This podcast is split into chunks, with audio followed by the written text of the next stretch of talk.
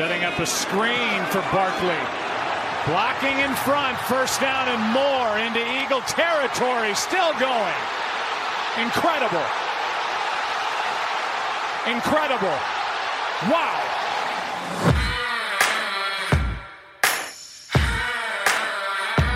Down, Set, Talk. Der Football-Podcast mit Adrian Franke und Christoph Kröger.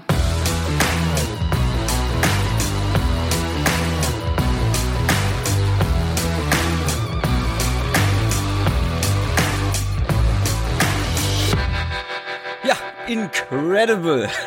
so incredible äh, wie hoffentlich diese Ausgabe Downset Talk heute. Äh, wir gucken auf Woche Nummer 7 in der NFL. Bevor wir das aber machen, nochmal bezüglich des Intros, was ihr gehört habt, äh, würde ich von dir, Adrian, gerne mal so eine kleine Blitzanalyse zu Saquon Barkley zum Start haben. Ähm, Saquon Barkley ist extrem spektakulär und richtig gut und ähm, die Giants stinken trotzdem. Ich wollte nichts zu den Giants hören, nur zu Saquon Barkley. Äh, über die Giants an sich sprechen wir später noch. Vielleicht auch über Saquon Barkley noch ein bisschen, weil das, was er gegen die Eagles gemacht hat, ah, also für mich als natürlich Barkley Believer auf der einen Seite, als auch als Running Back Fan, ich habe sowas noch nie gesehen. Was da teilweise, was der teilweise mit der Verteidigung gemacht hat. Und es war ja nicht irgendeine Run Defense, es war eine der besten der Liga. Ähm, das war schon sehr beeindruckend. Ähm, mindestens genauso incredible wie Saquon Barkley sind aber unsere Special Team Mitglieder wovon es mittlerweile über 400 Stück gibt, was wirklich ja, ich will nicht noch wieder, nicht schon wieder incredible sagen. Ist einfach mega. Äh, vielen Dank dafür und besonderer Dank geht an Steven, Alexander und Bastian. Die sind nämlich alle jetzt als Super Bowl Champions bei uns im Special Team bei Patreon mit dabei. Vielen, vielen Dank. Ähm, wer das auch werden möchte, geht einfach mal auf downsettalk.de, geht da auf Special Team oder geht direkt über Patreon, ganz wie ihr mögt. Und für alle anderen, die das anders lösen möchten, uns zu unterstützen, über Social Media geht das natürlich auch, indem ihr uns folgt bei Twitter, Instagram, Facebook oder auch YouTube. Habe ich irgendwas vergessen? Ich glaube nicht, oder? Äh, ich glaube nicht, nee. Sehr schön. Gut, dann machen wir weiter mit den News. News aus der NFL. Und wir haben natürlich, wie es sich gehört, die nächsten Verletzungen zu vermelden. Ja, die nächsten, die nächsten Verletzungen vor allem ähm, zwei ja bekanntere Namen. Also eine ist ja gar nicht neu, das ist Devonta Freeman von den Falcons, der Running Back, der jetzt echt schon eigentlich bisher fast fast die ganze Saison oder den Großteil der bisherigen Saison verpasst hat. Ähm, jetzt am Dienstag auch offiziell, also am Montag war schon irgendwie klar, dass er nicht, dass er auch diese Woche wieder nicht spielt und dann am Dienstag haben sie ihn auf die Injured Reserve Liste gesetzt mit ähm, seinen Leistenproblemen, wurde jetzt dann, soweit ich weiß, auch sogar operiert schon. Sprich, der fehlt äh, mindestens zwei Monate. Das heißt, Tevin Coleman und Ido Smith sind in Atlanta jetzt dann das Running Back Duo, dementsprechend auch für alle Fantasy Owner. Und die andere Verletzung, ähm, ein Quarterback, Josh Allen, hat sich am Ellbogen verletzt, äh, jetzt am Wochenende. Da war äh, am Anfang relativ schnell, ging so rum, ja, das könnte was Längeres sein, das könnte was Schwereres sein. Jetzt heißt es mal mindestens wohl zwei Wochen und dann irgendwie Week to Week. Also durchaus möglich, dass der auch drei, vier, fünf Wochen ausfällt. Ist so ein bisschen die Frage, wer in Buffalo jetzt übernimmt. Äh, Nathan Peterman. Sag nichts zu Nathan Peterman. Ich habe ein paar schöne Zahlen für später. Okay, okay, alles klar. Äh, Nathan Peterman natürlich eine Option, wer das Spiel am Wochenende gesehen hat, der hat auch wieder gesehen, wie Turnover anfällig der ist. Und dann haben sie ja Derek Anderson gerade verpflichtet. Ursprünglich irgendwie so sollte der als Mentor für Josh Allen kommen. Das fand ich da schon so ein bisschen, naja gut, ähm, wenn es hilft. Jetzt könnte er aber auch direkt den, den Starter-Spot übernehmen. Und es, man hört jetzt immer mehr aus Buffalo, dass das tatsächlich der, die Richtung für die Bills sein könnte. Ja, gut, dass man sich von AJ McCarron getrennt, getrennt hat, ne? Der jetzt vielleicht auch nicht die absolute Lösung Tyra ist, Taylor. aber ähm, ja, und Tyra Taylor, ja gut. Ähm, das läuft wie erwartet in Sachen Quarterbacks bei den Bills nicht so richtig rund und bei den Buccaneers läuft es in Sachen Defense auch nicht besonders und da hat man die ersten Konsequenzen gezogen. Genau, wir haben die erste, Head, äh, nicht Head Coach, aber Coach-Entlassung in der NFL diese Saison mit äh, Mike Smith, dem Defensive Coordinator der Buccaneers das hat sich echt schon lange angedeutet. Also der war, ich glaube, einer der top bezahlten Assistant Coaches in der NFL aktuell. Und die Buccaneers Defense war jetzt einfach konstant eine der schlechtesten. Und die haben wahnsinnig viel Geld investiert, vor allem in die, die Defensive Line in der, in der Offseason. An der Defense hat es nicht viel geändert. Also die sind viel zu wenig, ähm, viel zu wenig aggressiv, viel zu wenig komplex, kann man sagen, um die individuellen Probleme, die sie haben, aufzufangen. Da wird halt viel mit dem Foreman Rush und dahinter relativ simple, kann man sagen, Zone Coverages gespielt. Und das wurde jetzt Woche für Woche von Teams teilweise komplett auseinandergenommen. Also das Bears-Spiel natürlich so als das krasseste Beispiel, aber das war ja in ganz vielen anderen Spielen auch der Fall. Jetzt übernimmt der Linebacker-Coach Mark Duffner den Defensive Coordinator-Posten. Das ist der erfahrenste Coach in dem ganzen Buccaneers-Trainerstab. Ähm, also zumindest aus der Richtung bringt der äh, so ein bisschen diese berufliche Gelassenheit, wenn man so will, mit. Ich bin gespannt, ob der jetzt auch Sachen anders angeht. Also gerade was, was Blitzing, was, ähm, was Coverage-Konzepte angeht, ob er da auch was verändern will und wie viel man überhaupt jetzt während der Saison verändern kann, ist natürlich immer die Frage. Und zu guter Letzt für unser News-Segment habe ich hier stehen, Le'Veon Bell nervt. ja, es ist, es zieht sich echt so durch die ganze Saison. Ne? Also ähm, jetzt hieß es ja, ja, Woche 7, Bye Week, da kommt er zurück und dann ähm, wird er da wieder eingearbeitet und dann schauen wir mal, wie das läuft. Wahrscheinlich eine geteilte Rolle mit James Conner, wäre jetzt so meine Vermutung gewesen. Jetzt ist, läuft die Bye Week, er hat sich noch nicht zurückgemeldet und es gibt auch jetzt schon wieder Berichte, dass er vielleicht auch nächste Woche doch noch nicht zurückkommt. Also ähm, Oh. Niemand, ja, niemand weiß, was mit, wann, was Le'Veon Bell vorhat, wann er zurückkommt. Ich glaube, wir alle, man kann, oder man kann davon ausgehen, dass er spätestens dann ähm, für die letzten sechs Saisonspiele quasi zurückkommt, damit er die Saison sich als volle Saison anrechnen lassen kann. Das ist, denke ich, so der einzige Fixpunkt. Alles darüber hinaus ist im Endeffekt Spekulation und ja. so, so wie er die ganze Situation bisher angegangen ist und vor allem halt auch natürlich mit durch seine Berater gesteuert, sehr auf ähm, darauf bedacht, seinen eigenen Wert aufrechtzuerhalten, indem er möglichst wenig Touches, möglichst wenig, wenig äh, Carries bekommt. Ehrlicherweise würde es mich immer noch wundern, wenn er früher zurückkommt, als er muss. Also dieses jetzt, er kommt dann doch zwei Wochen früher zurück oder drei Wochen früher zurück. Ähm, das würde halt rein, wenn man jetzt einfach mal seine Strategie anschaut, wie er das jetzt seit, seit über einem halben Jahr handelt, ähm, das würde ja eigentlich keinen Sinn machen ich meine, ich bin ja eigentlich auf der Seite von Le'Veon Bell, aber dieses Hin und Her und dieses Rumspekuliere und boah, ich glaube, da stecken, wie du schon sagst, viel, viele Berater ähm, ja, absolut. im Hintergrund, äh, die natürlich das da am Profit schlagen wollen für sich, aber auch für ihn natürlich äh, für die Zukunft. Ah, das ist schon alles ein bisschen, ist ein Queerkram. Ja, und ich, zum Teil kann man es ja irgendwo auch verstehen, dass er jetzt sagt, er will jetzt nicht hier eine komplette Saison spielen und nochmal irgendwie 400 Touches haben und, ja, und dem die ganzen Hits einstecken und vielleicht sich verletzen, wenn er dann Free Agent wird nach der Saison. Siehe Earl Thomas. Genau, siehe Earl Thomas, bestes Beispiel. Auf der anderen Seite kann man natürlich genauso gegenteilig argumentieren. Ähm, James Conner war jetzt über weite Strecken der Saison nicht so schlecht und du kannst jetzt natürlich genauso gut argumentieren, dass Le'Veon Bells Wert für andere Teams, dadurch, dass er nicht da war und die Steelers trotzdem offensiv funktioniert haben, dass der Wert jetzt vielleicht sogar ein bisschen wieder runtergegangen ist. James Connors Qualität haben wir ja schon auch im Podcast besprochen, steht außer Frage. Trotzdem glaube ich, dass Livian Bell einfach noch mal ähm, eine etwas andere Klasse ist, auch im Receiving Game.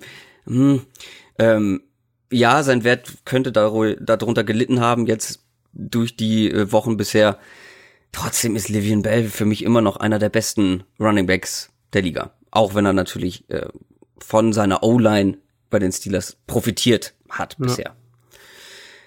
Das war's zu den News. Alles andere werden wir in den Previews zur Woche 7 ansprechen, aber gucken wir noch einmal zurück auf Woche 6. NFL Review. Wir haben jeder wieder einen Takeaway vorbereitet und ich bin sehr gespannt darauf, was du hast. Ich weiß es nämlich noch nicht. äh, mein Takeaway sind die Quarterbacks. Also, wir hatten vor der Saison ja drüber gesprochen, wie ungewöhnlich eigentlich die Quarterback-Situation äh, ligaweit war. So in der Hinsicht, dass alle Teams hatten entweder einen erfahrenen, absoluten Superstar, also die Tom Brady, Aaron Rodgers, Drew Brees-Klasse, ähm, oder eben ganz frisch einen, einen Rookie oder noch einen jungen Quarterback. So jetzt die Rookies, die dieses Jahr natürlich dazu kamen, Patrick Mahomes kann man da sich auch dazu zählen, mit Trubisky, so diese, diese Altersklasse. Ähm, oder eben einen, einen vielversprechenden, so jungen bis, bis mitteljungen Quarterback, wenn man so will. Ähm, da kann man dann jetzt von mir jetzt auch einen, einen Carson Wentz schon reinzählen oder auf der anderen Seite des, des Altersspektrums äh, Andrew Luck zum Beispiel auch. Also so ein bisschen, man hatte so das Gefühl, dass, dass Teams, ähm, dass der Quarter, die Quarterback-Situation ligaweit so ausgefüllt ist wie schon ganz lange nicht mehr. Jetzt ist die Saison sechs Wochen alt und gerade jetzt dieses, die letzte Woche hat mir jetzt wieder gezeigt, eigentlich, dass es ein, dass man jetzt schon wieder ein komplett anderes Bild ähm, zeichnen kann. Also wenn man sich nur mal in der NFL um, umschaut, dann haben wir ähm, Mariota bei den Titans, der sicher vor einer, vor einer ganz entscheidenden Saison steht, genau wie die Winston in Tampa. Ähm, Eli Manning bei den Giants, Ryan Tannehill in Miami, Derek Carr bei den Raiders, äh, Case Keenum, ähm, dann natürlich auch Blake Bortles in Jacksonville man kann sicher auch argumentieren, ob Alex Smith in Washington, ob das was ist, was Sinn macht, jetzt über drei Jahre oder so aufrechtzuerhalten oder ob man da nicht auch eher früher als später sich nach einer Alternative umschaut. Also es ist einfach die wichtigste Position mit Abstand auf dem ganzen Feld. Und ähm, dieser Gedanke, dass wir tatsächlich eine, eine mal auch nur für eine halbe Saison ligaweit stabile, stabiles Quarterback-Play haben könnten oder, oder kein Team, was irgendwie sich vielleicht doch schon dann äh, mit den Quarterbacks für den nächsten Draft beschäftigen sollte, ähm, die kann man, glaube ich, ganz schnell wieder in den Wind schießen. Ist wirklich ganz spannend, vor allem, weil nächstes Jahr im Draft nicht die Auswahl an Qualität da sein wird, wie jetzt im letzten Jahr ja, zum Beispiel. Ja.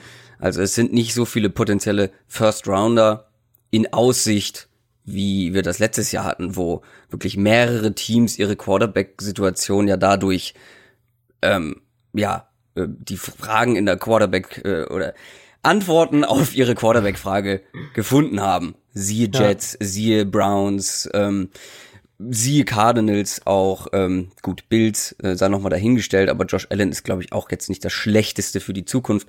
Ähm, mhm. Aber das wird nächsten Draft nicht genauso laufen. Nee, und wir hatten letztes Jahr ja auch eben die Situation schon vor dem Draft, ähm, dass, dass die Free Agency Trade ähm, Optionen viel, viel größer waren. Also angefangen natürlich mit Alex Smith, ähm, die, die Vikings Quarterbacks, Bridgewater, ähm, äh, ja. Case Keenum natürlich auch, Sam Bradford, dann äh, Tyrod Taylor. Also da waren ja viel mehr Optionen einfach auch verfügbar, wo es natürlich auch so ein bisschen dann ein Stühlerücken im Endeffekt gibt. Aber das in Kombination mit dem Draft hat eben diese, dieses Gefühl, ja, irgendwie jedes Team ist, glaube ich, gerade mit seinem Quarterback einigermaßen zufrieden auf die eine oder andere Art und Weise, hat das so ein bisschen herbeigeführt und ich glaube, jetzt kann man da echt schon wieder ein ganz anderes Bild zeichnen. Und ich bin auch sehr gespannt, was mit so Leuten wie ähm, Tom Brady, Drew Brees, Flip Rivers, Big Ben und so weiter. Ich könnte mir vorstellen, dass mindestens einer von den etwas älteren Kandidaten auch irgendwann mal sagt, so ist genug. Ähm, ich äh, mach Feierabend. Ja. Mein Takeaway der Woche ist, ist kein richtiger Takeaway der Woche, aber für mich war es der Takeaway der Woche. Football im Real Life ist ganz schön geil. ähm, ich war ja in London beim Spiel der Seahawks gegen die Raiders, mein erstes Live-NFL-Spiel. Also Football im Real Life kennt man ja, was weiß ich, wenn man mal bei der GFL war oder irgendwo. Aber das ist natürlich nochmal eine andere Nummer, wenn du das mit 80.000 zusammen im Wembley Stadium guckst. Gut, das Wetter war scheiße, es war so richtig, die, es hat die ganze Zeit eigentlich geregnet, es war kalt, es war nass.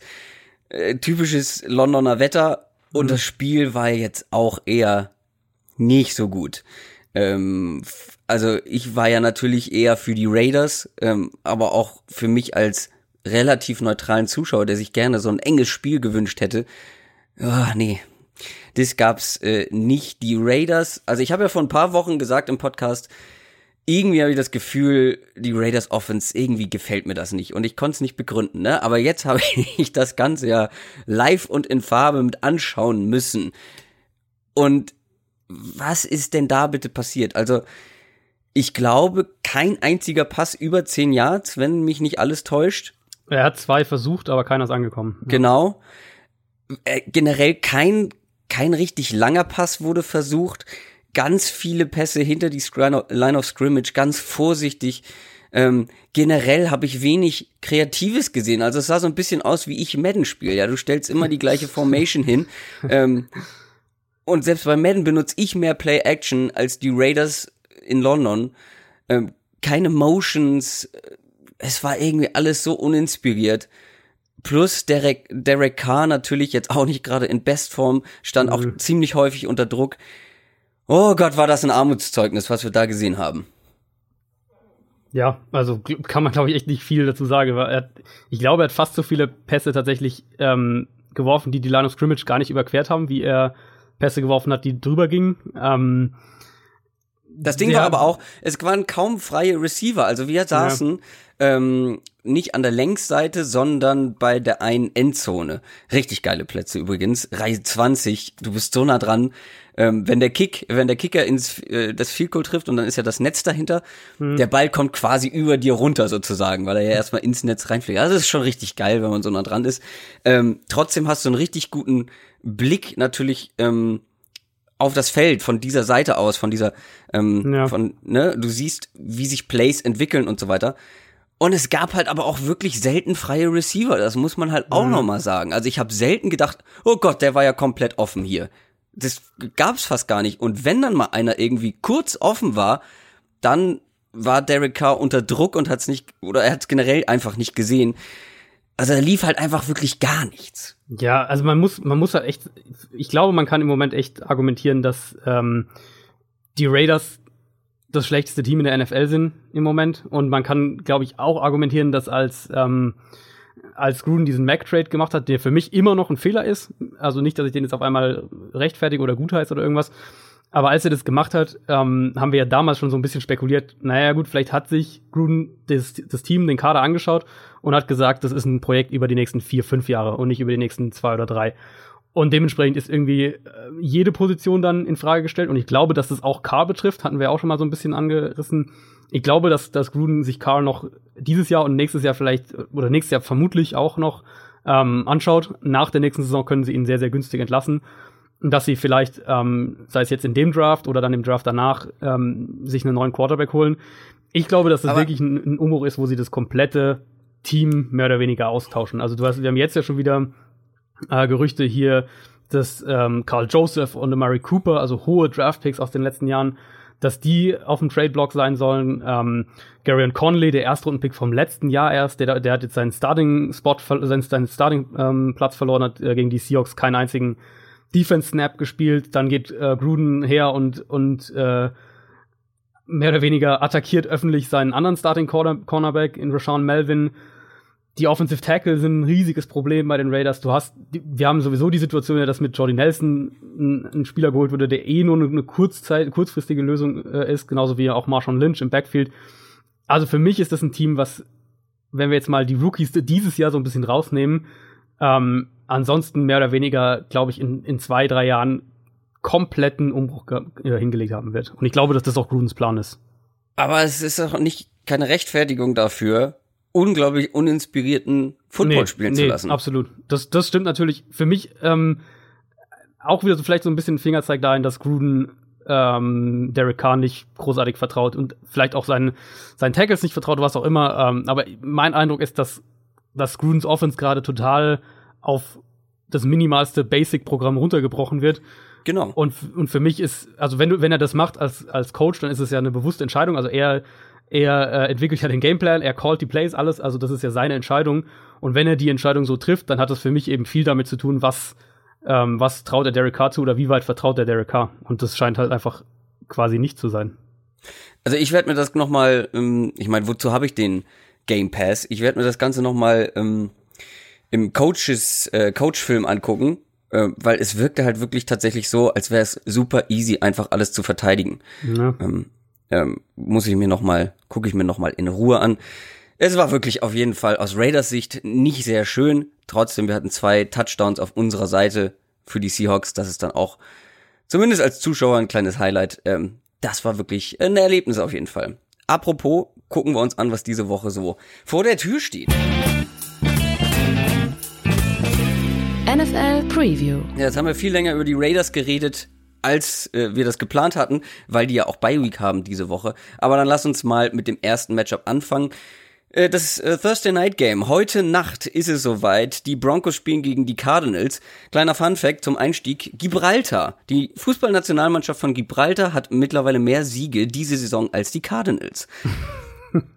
ähm, ja, gut, man kann für so ein Spiel wach bleiben, Muss man aber nicht unbedingt. Also ich finde, bei beiden Teams gibt's mehr Sorgen als irgendwie Hoffnung und Lichtblicke.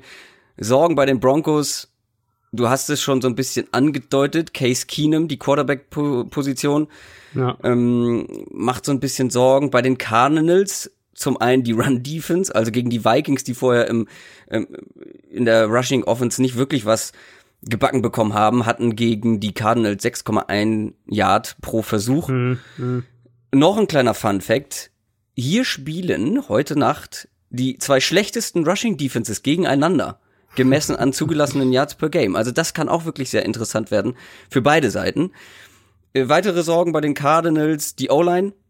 Ähm, und wie ich finde, die eigentlichen zwei großen Namen und Stars des Teams. Also David Johnson macht, finde ich, nicht wirklich das Beste aus den Umständen. Ja, die Umstände sind nicht optimal für einen Running Back. Trotzdem erwarte ich da eigentlich ein bisschen mehr von jemandem wie David Johnson. Und Larry Fitzgerald geht jetzt auch nicht gerade voran. Auch nicht so gut, wie wir das von ihm gewohnt sind. Beide ja. Teams aber auch mit Lichtblicken, zum Beispiel ähm, Bradley Chubb, ähm, Rookie bei den Broncos, spielt echt eine solide Saison. Christian Kirk wird immer wichtiger für Rosen und die Cardinals. Ähm, trotzdem, ein Topspiel ist das auf keinen Fall. Aber ich habe die Hoffnung, dass es trotzdem spannend wird. So ein bisschen Minus mal Minus macht Plus. ja, spannend könnte es tatsächlich werden, wenn, wenn äh, quasi Schwächen auf Schwächen und also beide Teams haben ja irgendwie ihre Stärken ähm, im Pass Rush und beide Teams haben Probleme, ihren Quarterback zu schützen. Also dementsprechend wird es zumindest mal für, ich glaube, für Defense-Fans wird es ein, ein interessantes Spiel. Gegen die Vikings aus Cardinals Sicht war jetzt für mich so ein bisschen das erste Spiel der Saison, wo das offensive Playcalling nicht das zentrale Problem war. Also es ist immer noch ein Problem, nicht, dass man es falsch versteht, aber es war nicht, ähm, nicht so ein enorm riesiges Problem wie die Wochen davor. Also wir haben viel mehr Play-Action gesehen, was mit Rosen sowieso viel besser genutzt wird, generell als mit Bradford davor. Mehr ähm, Screens, so ein bisschen auch Plays, um die Defense mal in die Breite zu ziehen, ähm, Formationen auch gut miteinander vermischt. Also man hat auch gesehen, dass sie dass sie Rosen ganz offensichtlich vertrauen, weil es ja in, schwieriger, schwierigen Stadion, lauten Stadion, ähm, gleich von Anfang an sehr, sehr pass-heavy rausgekommen sind. Bei Johnson, also teilweise hast du recht, gerade in dem Spiel war er jetzt, war er nicht gut. Trotzdem natürlich, das ist für mich immer noch so das eines der zentralen Probleme, dass äh, McCoy ihn zum einen fast nur durch die Mitte laufen lässt, wo Arizona halt nichts freigeblockt bekommt. Jetzt sind auch noch beide Starting Guards angeschlagen, also wird auch eher nicht besser gegen Denver. Ähm, und er ihn eben auch viel zu wenig als Receiver aufstellt. Also die Cardinals müssten eigentlich viel mehr Johnson äh, in den Slot und auch Outside aufstellen und müssten im Laufspiel viel mehr aus, aus ähm, drei Receiver-Sets aus Spread-Formationen heraus laufen. Insofern bin ich gespannt, was sie da gegen Denver machen. Also Broncos Run-Defense war ja jetzt vor allem gegen die Jets und die Rams absolut katastrophal. Da waren sie ähm, vor allem auch taktisch unflexibel. Also sie haben sich immer wieder ähm, ähm, haben sie gegen eine Sechs-Mann-Box ähm, Runs zugelassen, obwohl die, die Offense sie konstant im Run-Game quasi geschlagen hat. Ist natürlich die Frage, inwiefern das ein Problem wird, wenn, wenn Arizona mit Johnson weiter so eindimensional umgeht. Und Offensive Line, hast gesagt, ist, äh, ist ein riesen, riesen Thema in Arizona. Da ist von den Starting Quarterbacks nur Deshaun Watson häufiger unter Druck als Josh Rosen. Bradley Chubb hatte jetzt auch gerade letzte Woche ein sehr, sehr gutes Spiel und Denver's Offense eben umgekehrt. Ähm, Keenum zu Hause generell noch ein bisschen besser. Auswärts ist der, war der für mich jetzt in den, in den allermeisten ähm, Situationen ehrlich gesagt eine ziemliche Katastrophe. Der viel zu viele Risikopässe. Pressure auch ein großes Thema. Ähm, Arizonas Pass Rush über die letzten Wochen deutlich verbessert. Also gegen die Vikings haben sie für mich eigentlich fast das schlechteste Saisonspiel von Kirk Cousins erreicht, dadurch, dass sie ihn die ganze Zeit unter Druck gesetzt haben. Marcus Golden auch ein besseres Spiel jetzt hatte und, und äh, Chandler Jones sowieso schon wieder sehr dominant spielt. Den Broncos fehlt äh, Ron Leary für den Rest der Saison, der Starting Guard, der einer der wichtigen, wichtigeren Spieler in der Offensive Line ist. Also das sind zwei angeschlagene Teams, die beide dringend einen Sieg brauchen, ähm, die aber beide extrem inkonstant im Passing Game sind und die, die Broncos vor allem aufgrund ihres Quarterbacks für mich, die Cardinals vor allem ähm, durch, durch die Line und das Scheme. Da wird natürlich die kurze Woche auch beiden wenig helfen. Also ich glaube, dass wir ein Spiel sehen, wo die beide Offenses viele Fehler machen werden. Vielleicht sehen wir bei Arizona, weil es gegen Minnesota gut funktioniert und weil es die kurze Woche ist, sehen wir vielleicht ein bisschen mehr No-Huddle. Ähm, da hat sich Rosen auch sichtbar wohlgefühlt. Aber ich, also man darf hier, glaube ich, kein Spiel erwarten, was, äh, was irgendwie ein Punktefestival wird. Bin sehr gespannt auf Philipp Lindsay und Royce Freeman. Ähm, gegen diese die Run-Defense. eigentlich gut, eigentlich gut produzieren können, ja. Also vor allem, also für mich ist bei Arizona sind zwei defensiv ganz äh, zwei Punkte ganz zentral ist äh, die De Defensive Line Tiefe. Also ich glaube, wir hatten jetzt schon mehrere Plays in der Saison, wo ein Offensive Lineman tatsächlich Defensive Line spielen musste, weil ähm, die Spiele ausgegangen sind. Das ist ja wie ein Flag Football. Ja, und ähm, Linebacker Play. Also das ist ein Riesenproblem bei Arizona und das siehst du natürlich in der Run Defense ganz besonders. Von zwei Problemkindern kommen wir zum nächsten Problemkind. Die Titans. Die Titans spielen jetzt gegen die Chargers und ein paar Zahlen aus dem Spiel gegen die Ravens habe ich mitgebracht. Marcus Mariota. 28 Dropbacks, 15 Pässe, 10 Completions und 11 Mal gesackt worden.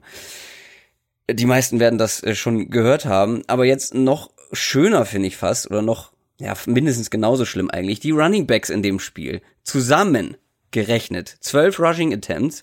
Klar, das liegt natürlich dann auch ein bisschen daran, dass man hinten liegt. Da wird nicht so viel gelaufen. Trotzdem zwölf zu zweit ist schon sehr wenig und vor allem für gerade mal 30 Yards und kein einziges First Down von einem Running Back.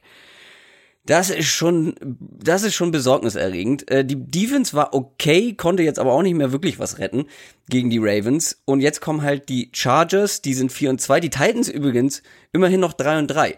Ja. Ähm, jetzt kommen die Chargers, äh, die die Browns von vorne bis hinten dominiert haben, was in den letzten Jahren nichts Besonderes war, wenn man die Browns dominiert hat. Dieses Jahr halt schon, weil sie bisher in jedem Spiel mitgehalten haben. Gegen ja. die Chargers hatten sie wirklich von Anfang an keine Chance.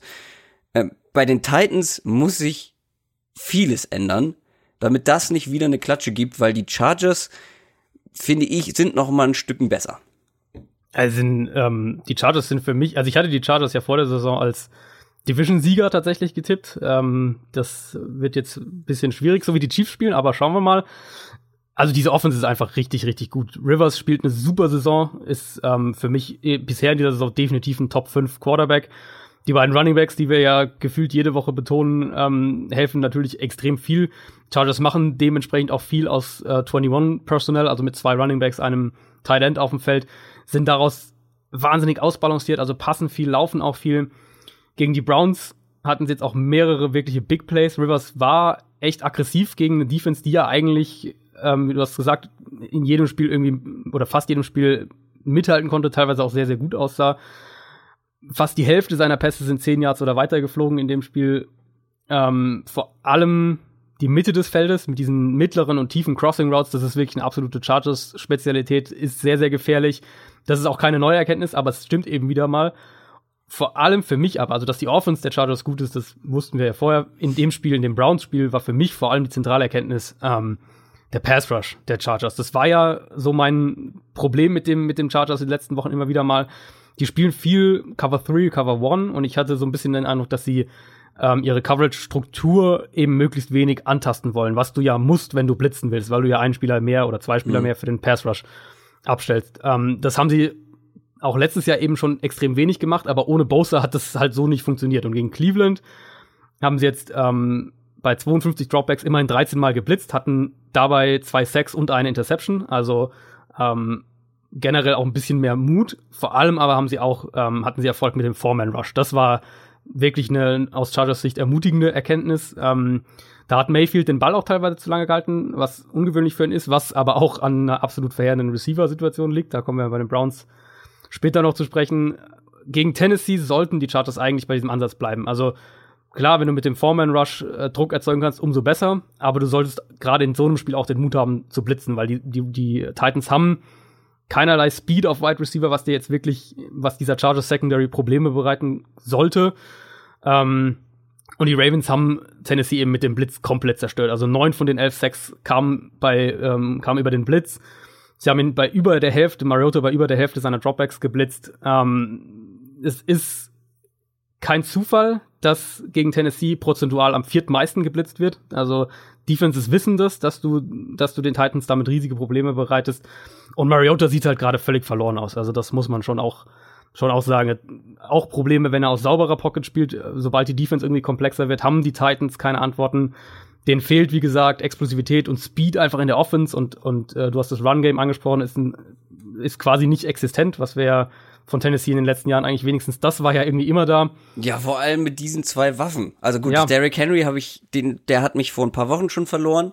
Ähm, aber Dion Lewis, das, da war ich die ganze Zeit eigentlich davon überzeugt, dass der das Ganze ein bisschen ähm, ja mehrschichtig macht. Also er ist ja auch ein guter Receiver, ja, ähm, ja. ein guter Outside ähm, Runner und halt, dass da ein bisschen mehr kommt von den beiden zusammen, dass die so ein bisschen dadurch auch unberechenbarer werden im Running Game als mit, ähm, wen hatten wir vorher, Marco Murray und Derrick mhm. Henry, die deutlich ähnlicher finde ich sind. Ähm, und jetzt halt mit so einem Dion Lewis, aber da kommt ja echt gar nichts.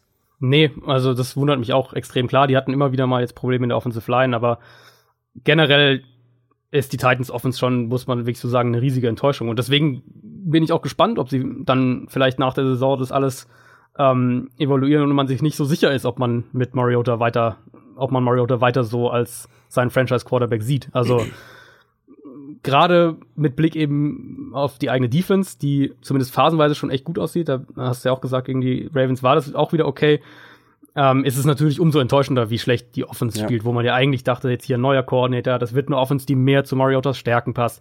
Die spielen auch viel Play-Action, daran liegt's nicht. Ähm, klar, sie denen fehlt, denen fehlt immer noch einiges offensiv und sie hatten Offensive-Line-Probleme, aber die, also dass die Offense so schlecht aussieht, das kann man nicht nur damit begründen. Und ähm, da erwarte ich jetzt nicht, dass das gegen eine Chargers-Defense, die für meinen Geschmack immer besser ähm, ihren Rhythmus findet, auch ohne Bosa ja immer noch. Ähm, erwarte ich jetzt nicht, dass sich das da auf Knopfdruck irgendwie ändert. Kommen wir zu den Patriots. Die spielen gegen die Chicago Bears. Die Patriots sind 4 und 2, die Bears sind 3 und 2. Und die Patriots sind halt einfach die Patriots. Ähm, so viel ist klar. Das war ein mega Spiel gegen die Chiefs, also vor allem fand ich mega als neutraler Zuschauer. Also zwei der besten Quarterbacks momentan der Liga gegeneinander, zwei der besten Coaches der Liga. Das war eine richtig schöne Offensivschlacht. Die Patriots gehören einfach nach wie vor, das haben sie in dem Spiel, finde ich, auch nochmal bewiesen, zu den Top 5 Teams der NFL. Ja. Auch wenn viele gehofft haben, nach dem Start dieser Saison, ähm, oder auch vor dem Start schon, dass das dieses Jahr nicht mehr der Fall ist, dass sie dieses Jahr nicht mehr eben zu diesen absoluten Top-Teams gehören, aber das tun sie. Und ich finde, das haben sie bewiesen gegen die Chiefs. Ähm, dass die Patriots gegen die Chiefs Defense viele Punkte machen kann und machen wird, das war abzusehen. Jetzt kommt eine Defense, ist zumindest eine andere Defense. Also die Bears Defense sah eigentlich ja immer ganz gut aus in den ersten Wochen, dann aber gegen die Dolphins überraschend schlecht. Also die Secondary hat da mega Big Plays zugelassen. Eine total unnötige Niederlage, die auch an der Defense lag. Äh, in Overtime gegen Brock Osweiler unter anderem. Ähm, jetzt geht man von Brock Osweiler und Adam Gase zu Tom Brady und Bill Belichick. Das ist einfach eine andere, eine andere Qualität. Die Patriots sind in dieser Form, in der sie momentan zu sein scheinen, äh, nur ganz schwer zu schlagen. Also das wird ein absoluter Härtetest für die Bears. Ja, und äh, also auch, ähm, muss ich noch mal kurz an, dein, an den Defense-Punkt angehen ähm, was die Patriots angeht, also ja, im Endeffekt natürlich, wenn das Spiel 43-40 ausgeht, äh, kann man jetzt nicht argumentieren, dass die Defense äh, sonderlich gut gespielt hätte. Aber was sie gerade in der ersten Halbzeit ähm, defensiv gemacht haben, fand ich wirklich beeindruckend. Also ich, das war eins, äh, eins der Spiele, was ich jetzt schon mir auch nochmal noch sehr, sehr genauer angeschaut habe. Ähm, da haben sie viel, also die haben wirklich, die haben Mahomes quasi alles mental irgendwie gegeben, was, was sie ihm irgendwie, was sie ihm irgendwie vor die Füße werfen konnten, damit, was er dann ähm, verarbeiten musste. Also mit, mit versteckten Blitzern gearbeitet, mit angetäuschten Blitzern, wo der, wo sie dann irgendwie zwei Linebacker vorgehen und sich dann in Coverage fallen lassen. So ist auch die eine, ist auch eine der Interceptions zustande gekommen. Ähm, die waren extrem variabel mit ihren Safeties, ob egal aus den zwei oder aus den drei Safety-Sets. Die haben teilweise einen Quarterback-Spy eingesetzt, also einen Spieler, der verhindert hat, dass Mahomes ähm, aus der Pocket rausgeht und da dann irgendwie zu viel Zeit hat oder mit dem Ball läuft. Also, das war schon sehr, sehr ähm, High-Level-Stuff, was die Patriots da gespielt haben. Aber um, Mahomes hatte ja. da auch ein paar ungenaue, äh, hatte ungewohnte Ungenauigkeiten dabei. Gerade zu, gerade zu Beginn des Spiels hatte er die absolut. Ähm, hat sich dann in der zweiten Halbzeit eben deutlich besser auf das eingestellt, mhm. was die Patriots defensiv machen. Und dadurch, also zur Halbzeit stand es ja 24 zu 9. Das war ja tatsächlich ja. ein, ähm, das war ja ein Patriots, die erste Halbzeit war ja von den Patriots absolut herausragend. Und dann in der zweiten Halbzeit wurde es eben dieser Shootout, weil dann auch die Big Plays kamen. Wenn die Patriots das aber gegen die Bears ähnlich machen können, und man darf ja nicht vergessen, ähm, ähnlicher offensiver Coaching-Ansatz, Matt Nagy, Chicago ist ja ähm, Andy Reid Schüler, dann glaube ich, dass das für die Bears echt auch gegen die Defense schwierig wird. Also für mich mhm. ist und bleibt halt Trubisky einer dieser ähm, mal abwarten Kandidaten. Der kann außerhalb der Pocket schon einige spektakuläre Pässe anbringen, aber ähm, das hatten wir letzte Woche ausführlicher gesagt. Die Patriots mit ihrer dieser Gap kontrollierenden Front sind eben auch in der Lage, einen Quarterback mehr in der Pocket zu halten. Also die werden ihn nicht bei jedem zweiten Snap unter Druck setzen, aber sie sind eine Defense, die ähm, verhindern kann, dass er aus der Pocket rauskommt. Und im regulären Passspiel, wenn man es jetzt mal so nennen will, da ist Trubisky halt echt noch immer ziemlich wackelig, würde ich am ehesten sagen. Auch wenn jetzt die, die äh, rein Zahlen gegen Miami am Ende ganz gut aussahen. Wo er echt stark war gegen die Dolphins, bei den paar Snaps, als Miami geblitzt hat.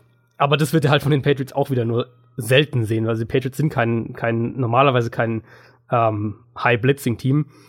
Und dann natürlich umgekehrt die Frage, war das jetzt in Miami für die Bears Defense nur ein Ausrutscher oder ähm, war das tatsächlich irgendwas, wo auch die Patriots anknüpfen können? Also die hatten ja überhaupt keinen Pass Rush. Miami hatte in Protection ein richtig gutes Spiel, auch was die individuelle Protection angeht und haben den Bears Rush auch oft neutralisiert. Bei mehreren Snaps hat man das gesehen, indem Khalil Mack entweder gedoppelt wurde oder bei Run Plays zum Beispiel ganz gezielt ähm, der Run von ihm wegging. Und Mac war dann auch noch am Knöchel irgendwann angeschlagen. Also da, das war jetzt so sein erstes Spiel, ähm, wo er halt überhaupt keinen Einfluss auf die Partie hatte im Endeffekt. Patriots haben eine solide Offensive Line und ähm, Miami hatte vor allem Erfolg im Passspiel mit diesen Big Plays aus dem Kurzpassspiel heraus. Das ist jetzt nicht ganz die Identität der Patriots, aber die können im Kurzpassspiel natürlich eine Defense immer auseinandernehmen. Und, und wir haben es jetzt gegen die Chiefs auch gesehen, dass Josh Gordon bei einigen dieser dieser schnellen Slants auch für kurze Pässe mehr eingesetzt wird. Ähm, Josh Gordon generell, finde ich, muss man noch mal sagen, man sieht richtig, wie er mehr und mehr in diese ja. Offense eingebaut wird. Und ich finde es erstaunlich, Woche, ja. wie Tom Brady ihm, ihm schon vertraut. Also da waren so ein paar Plays, da ist er wirklich One-on-One -on -one und hat jetzt nicht wirklich mega Separation, sondern ja, da, da sagt Tom Brady, okay, ich vertraue dir, du bist so ein guter Receiver, hier, mach was draus hat er dann letztendlich nicht wirklich gemacht. Er hat diese eine Pass-Interference, glaube ich, in der Endzone gehabt. Ja. Ähm, ansonsten hat er noch nicht so wahnsinnig viel daraus gemacht, aber es zeigt einfach das Vertrauen, was sowohl Belichick als auch vor allem Tom Brady in ihn haben, scheinbar. Und das wird sich, glaube ich, in den nächsten Wochen noch weiterentwickeln und er, glaube ich, wird immer ein wichtigerer Faktor in dieser Offense. Davon gehe ich auch aus. Also das sieht man wirklich Woche für Woche, wie er auch vielseitiger ähm, ja. eingesetzt wird. Also ganz am Anfang war ist er ja mehr oder weniger halt ein paar äh, Deep Routes gelaufen und war also mehr oder weniger Ablenkung und das, da, das sieht man wirklich Woche zu Woche für Woche. Ähm. Aber er wird ja auch als wirklich klassischer ähm, ja, X-Receiver alleine außen eins gegen ja. eins oft eingesetzt, ne? Weil das fehlte den Patriots ja auch ja. so ein bisschen. Ganz genau. Und, und sie haben ja, also ein Problem daraus war ja, was wir bei den Niederlagen vor allem gegen Jacksonville und Detroit gesehen haben, dass Defenses sich halt voll auf Gronk einstellen konnten. Da hat natürlich Edelman auch noch gefehlt und den eben überall auf dem Feld angefangen haben zu doppeln und, und dann New England darauf keine Antworten mehr hat. Und das geht halt jetzt nicht mehr. Also gerade auch haben wir jetzt bei dem Chiefs-Spiel gesehen, dieses Big Play da zu Gronkowski kurz vor Ende, was dann das entscheidende Field Goal ermöglicht hat. Da war Gronk halt eins gegen eins gegen einen, ähm, gegen einen Cornerback. Und das hätten wir in den, in ja. den Wochen davor teilweise, das hätten wir damals niemals gesehen.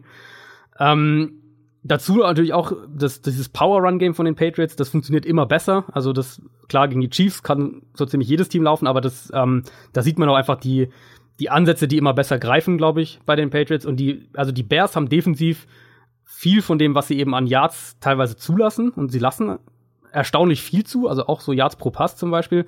Ähm, davon haben sie viel durch Turnover wettgemacht, gerade in diesen ersten Spielen, in diesen ersten Khalil Mack-Spielen, wo wir alle so von Mack ähm, geschwärmt haben wenn wir jetzt davon ausgehen, dass das gegen die Patriots vermutlich eher nicht so funktionieren wird, also dass du da jetzt irgendwie drei Brady-Interceptions äh, mit drei Brady-Interceptions am Ende rausgehst, dann wird es echt eine schwere Aufgabe für die Bears. Also ich, ähm, ich sehe in dem Spiel, also wenn ich jetzt das Spiel tippen würde, dann würde ich in dem Spiel auf die Patriots tippen, auch wenn es in Chicago ist, auch wenn die Bears defensiv immer noch sehr, sehr viele sehr gute Bausteine haben. Was wir gar nicht erwähnt haben, ist, dass das Titans und Chargers Spiel in London stattfindet. Das ist das London Spiel diese Woche. Und um 15.30 Uhr. Bitte? Und um 15.30 Uhr. Ach stimmt, ist auch noch ein frühes Spiel. Ja. Oh, toll. Äh, den ganzen Nachmittag und Abend Football gucken. Ah nee, ich bin beim HSV. Gut, das führt woanders hin.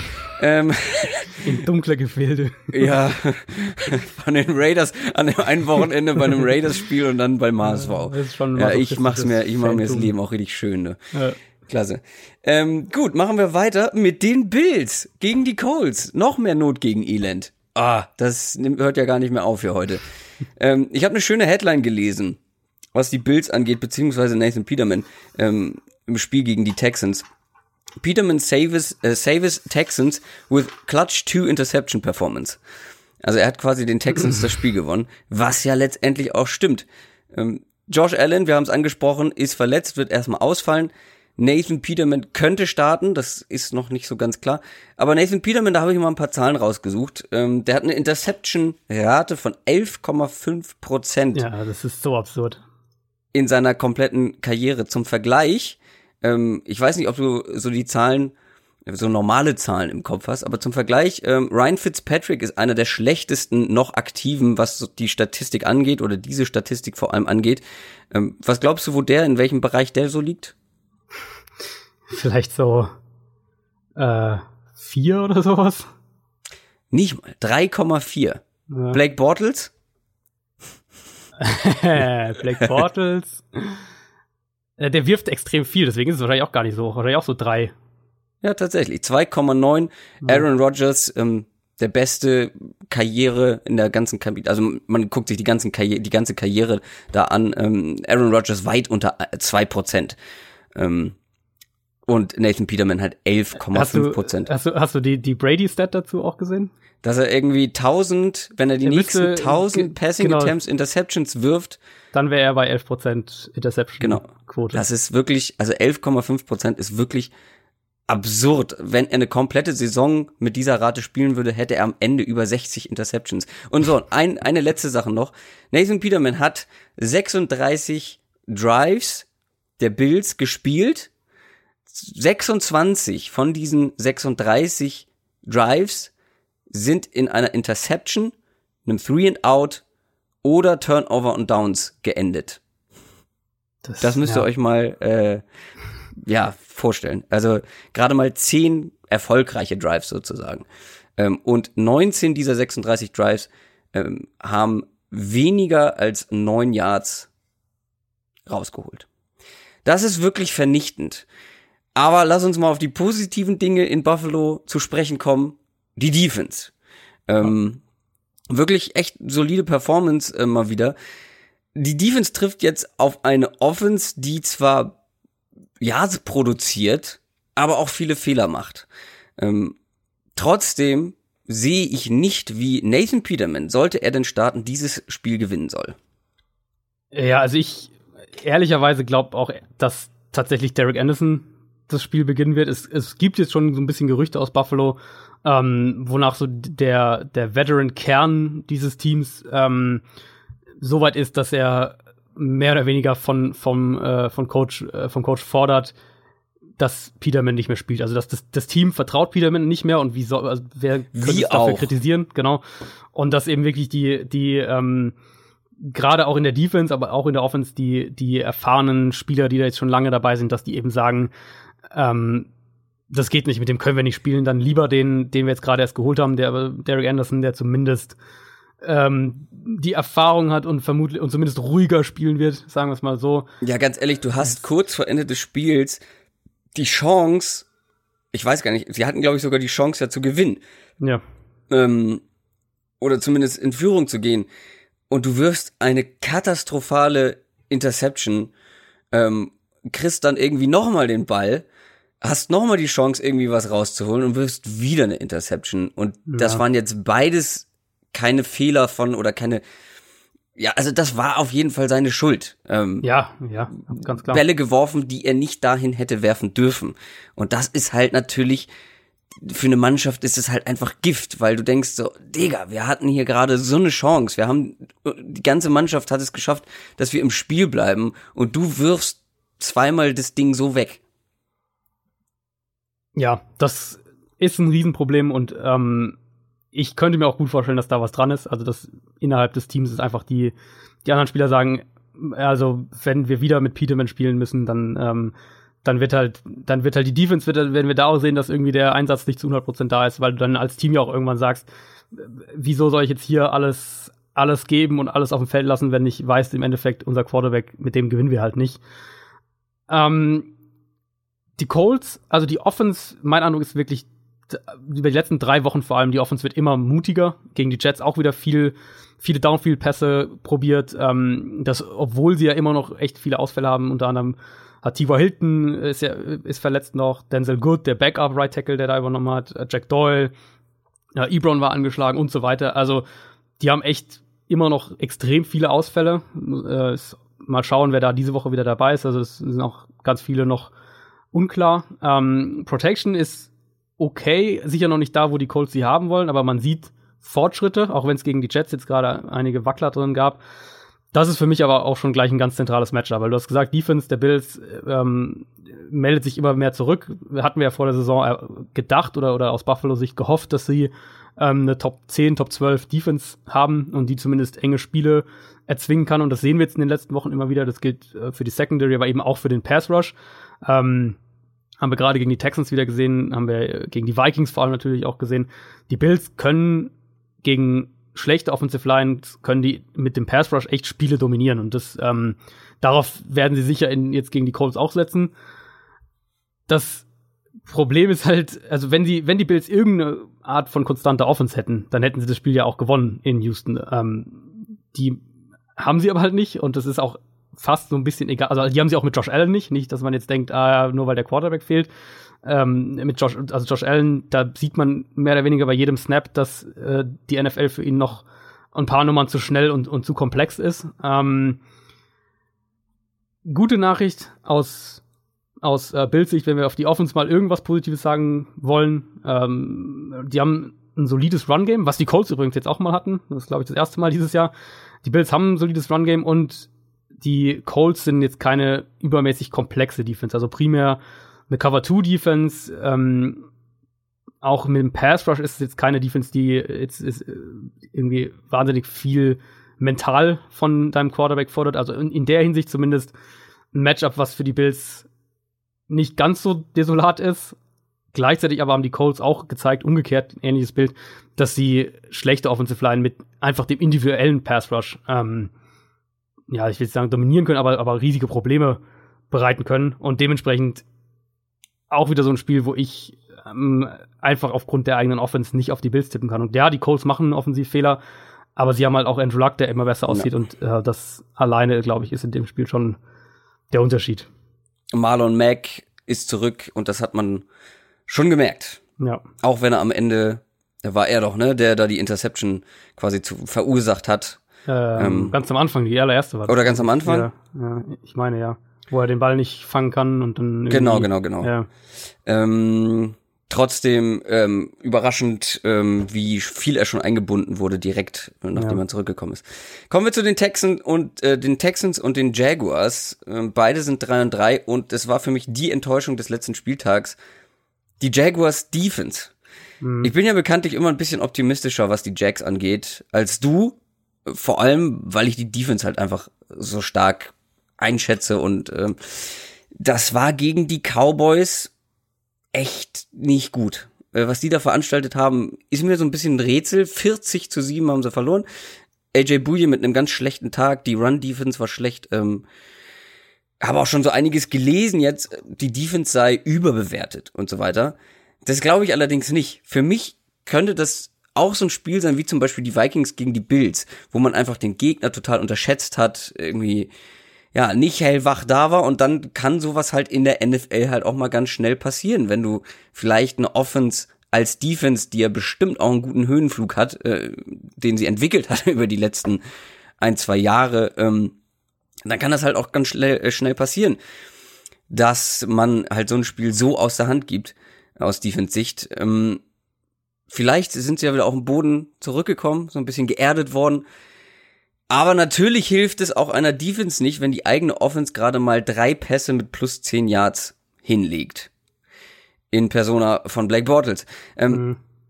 Ich kann mir halt schon vorstellen, dass die Defense so eine Art Bounceback erleben wird gegen eine nach wie vor inkonstante Offense und vor allem nach wie vor eine sehr schlechte O-Line. Watson wird wieder unter Dauerdruck stehen gegen diese D-Line, ähm, gegen diesen Pass Rush.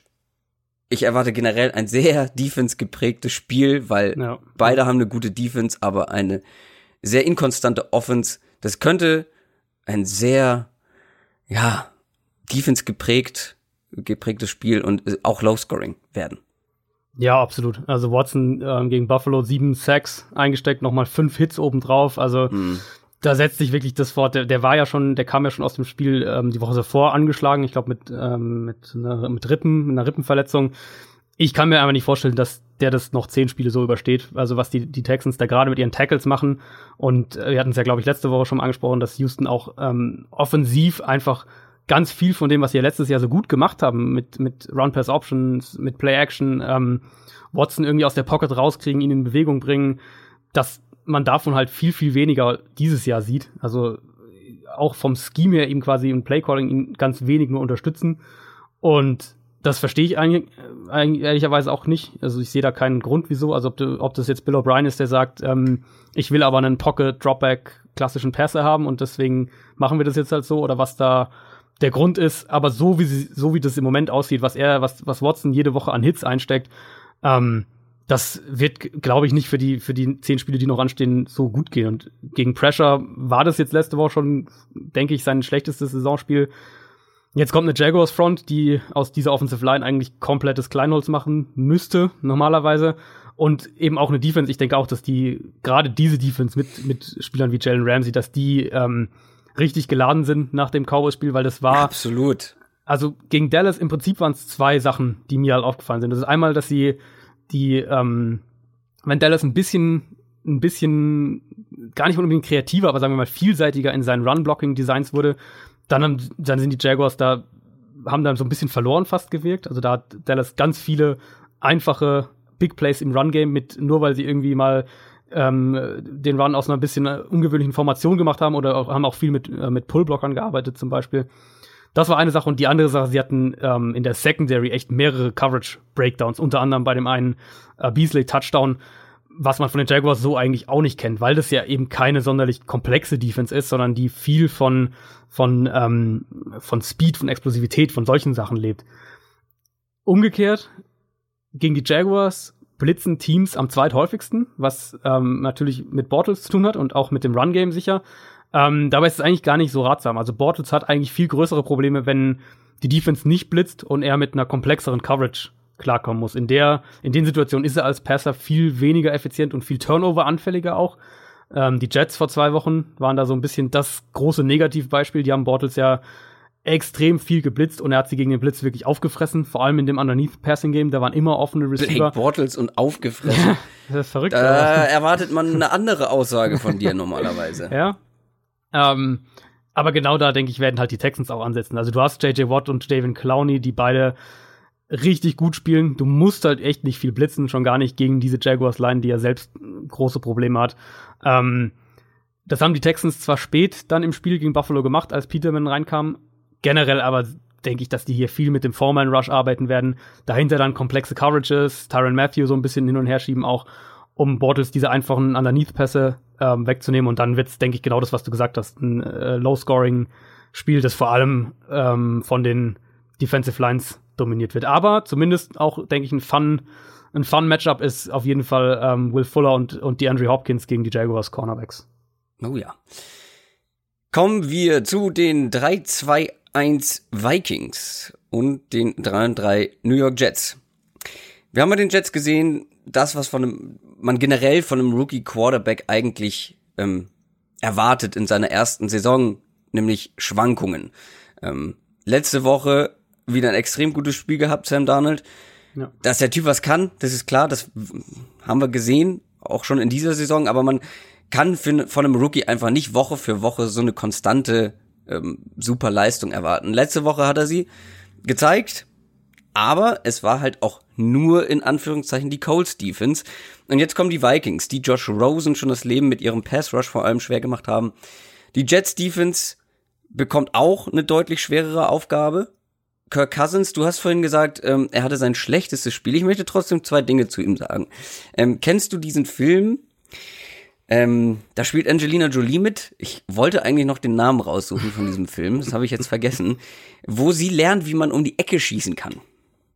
Ähm, ich weiß. Wie heißt ich, ich, der denn bloß? Ja, ich kann es dir nicht sagen. Ich bin echt kein Filmexperte. Aber ich, also ich weiß, dass es diesen Film gibt, weil ich irgendwo mal einen, einen Trailer für gesehen habe, wo ähm, um die Ecke geschossen wurde. Und ich glaube, ich fand es damals blöd und dann habe ich mir den Film auch nicht angeschaut. War auch, glaube ich, ein blöder Film. Ähm, kann mich auch nur noch daran erinnern, dass sie um die Ecke schießen konnte. Aber Kirk Cousins Pass. Kirk Cousins, habe ich Kirk Cousins gesagt? Ja, ich war kurz überlegt, aber dann dachte ich, ach, äh, lass, lass ihn mal reden, lass komm, lassen wir drin, merkt er nicht. Kirk Cousins Pass. Kirk, äh, auf Adam Thielen, diesen Pass meine ich, zum ja. Touchdown. Äh, wo Thielen außen vom Verteidiger ist, ihn schlägt, Cousins aber ihn so wirft, dass der Ball innen am Verteidiger vorbei zu Thielen kommt. Ein absurd guter Pass. Gut, ich weiß natürlich, er ging nicht um die Ecke, also er ging nicht, er hatte keine, er war jetzt nicht gebogen, der Pass. Das ist mir klar.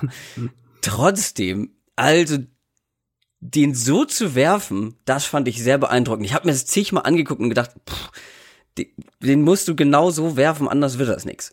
Hm. Zweite Sache, sein Touchdown-Dance. Sein Jubler. Hast du den gesehen? Ja, ja, klar. Ähm, Wie gut verheerend. ist das denn bitte? absolut verheerend. Also weiße Männer, die haben einfach so wenig Swag und ah. Soul und ach, Oh, das war wirklich traurig. Ich habe äh, Juju angetwittert, dass er ihm bitte helfen möge. ähm, falls er mal wieder vielleicht, einen vielleicht Touchdown, was, ja. ja, falls er mal wieder einen Touchdown erläuft, Kirk Cousins. Trotzdem, der Dance war so scheiße, er war schon wieder gut und ich glaube, den werde ich äh, selber benutzen, falls ich mal. Äh, Dann musst du aber auch filmen. Ja, das, ach, das war herrlich. Ähm, so, das zur Dance-Analyse. Äh, du darfst jetzt den Football analysieren. Ja, darauf jetzt zu folgen ist natürlich schwierig. Ähm, also die Jets. Letzte Woche hatten wir ja noch gesagt, dass wir aus Jets Sicht hoffen, ähm, dass dieses so ein bisschen offenere, aggressivere Playcalling, ja. auch die Playdesigns, ähm, dass das nicht nur eine Eintagsfliege ist, sondern dass das so ein bisschen jetzt ein neuer Trend ist und gegen die Colts hat sich das auf jeden Fall fortgesetzt. Also da Sie war haben den Podcast gehört. Sie haben Downset Talk gehört und auf dich gehört vor allem. Und umgesetzt. Ähm, also Donald echt viele auch sehr, sehr gute Big Plays im Passspiel und auch tolle ähm, Designs, im, äh, die zu diesen Plays geführt haben. Also dieser eine lange Touchdown war beispielsweise ein, ähm, aus dem Screen-Design heraus, wo sie eben den Screen Pass mehrfach genutzt haben, die dann aber den Screen antäuschen, die Defense halt voll drauf anbeißt und du dann mehr oder weniger zwei Receiver gegen einen Verteidiger ähm, downfield hattest.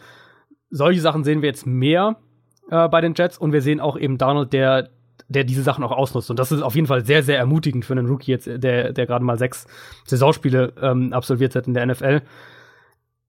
Sie haben natürlich auch die Waffen dafür. Auch ähm, wenn, ich glaube, Quincy Enunwa hat sich am Knöchel verletzt, der könnte jetzt erstmal ausfallen. Also sie haben trotzdem mit Robbie Anderson, Terrell Pryor, wenn der jetzt ein bisschen eine größere Rolle kriegt, sie haben die Waffen dafür und natürlich, das haben wir ja auch gesagt, Donald sah jetzt in der Saison meistens besser aus, wenn er ähm, eben aus diesen Spread Formations mit offenen Play Designs auch ein paar Big Plays in, in die Passstrukturen Pass, äh, eingebaut, wenn er so spielen konnte, als eben aus diesen zwei, drei Tight End Sets alles eng zusammen und du musst irgendwie versuchen, irgendwie schnell den Ball loszuwerden. Jetzt ist natürlich wieder die gleiche Frage. Setzen Sie das auch gegen die Vikings fort? Also Minnesota, ein Team, das mit seinen kreativen Blitzpaketen, mit den Pressure-Paketen für. Oh, die kreativen Blitzpakete sind zurück. Sie sind wieder da. Ähm, die können damit für, für riesige Probleme sorgen. Äh, die Jets Offensive Line ist jetzt sicher auch eher eine, eher im unteren Liga, Drittel generell einzustufen. Vor allem aber haben wir bei den Vikings in den letzten Wochen auch gesehen, dass sie mit dem Foreman Rush wieder mehr, ähm, mehr Erfolge hatten. Und es ist natürlich eins der Teams, wo wir, wo wir immer wissen, die sind sehr gut darin, Blitze anzutäuschen, Coverages anzutäuschen, viel mit den Safeties zu machen, also all diese Sachen, die gerade einen, einen Rookie-Quarterback ähm, verwirren können oder auch zu Fehlern verleiten können. Das ist natürlich ein Rezept für ein sehr, sehr schwieriges Spiel für Sam Darnold und könnte auch sein, dass die Jets dadurch wieder so ein bisschen konservativer werden. Wenn sie es in dem Spiel auch nicht werden, glaube ich, dann kann man echt von einer, von einer Trendwende bei New York sprechen. Auf der anderen Seite des Balls, und das wieder wird wahrscheinlich dafür sorgen, dass die Jets zumindest ein paar Big Plays versuchen müssen. Ähm, New York lässt gegen den Run vor allem zu viele Big Plays zu.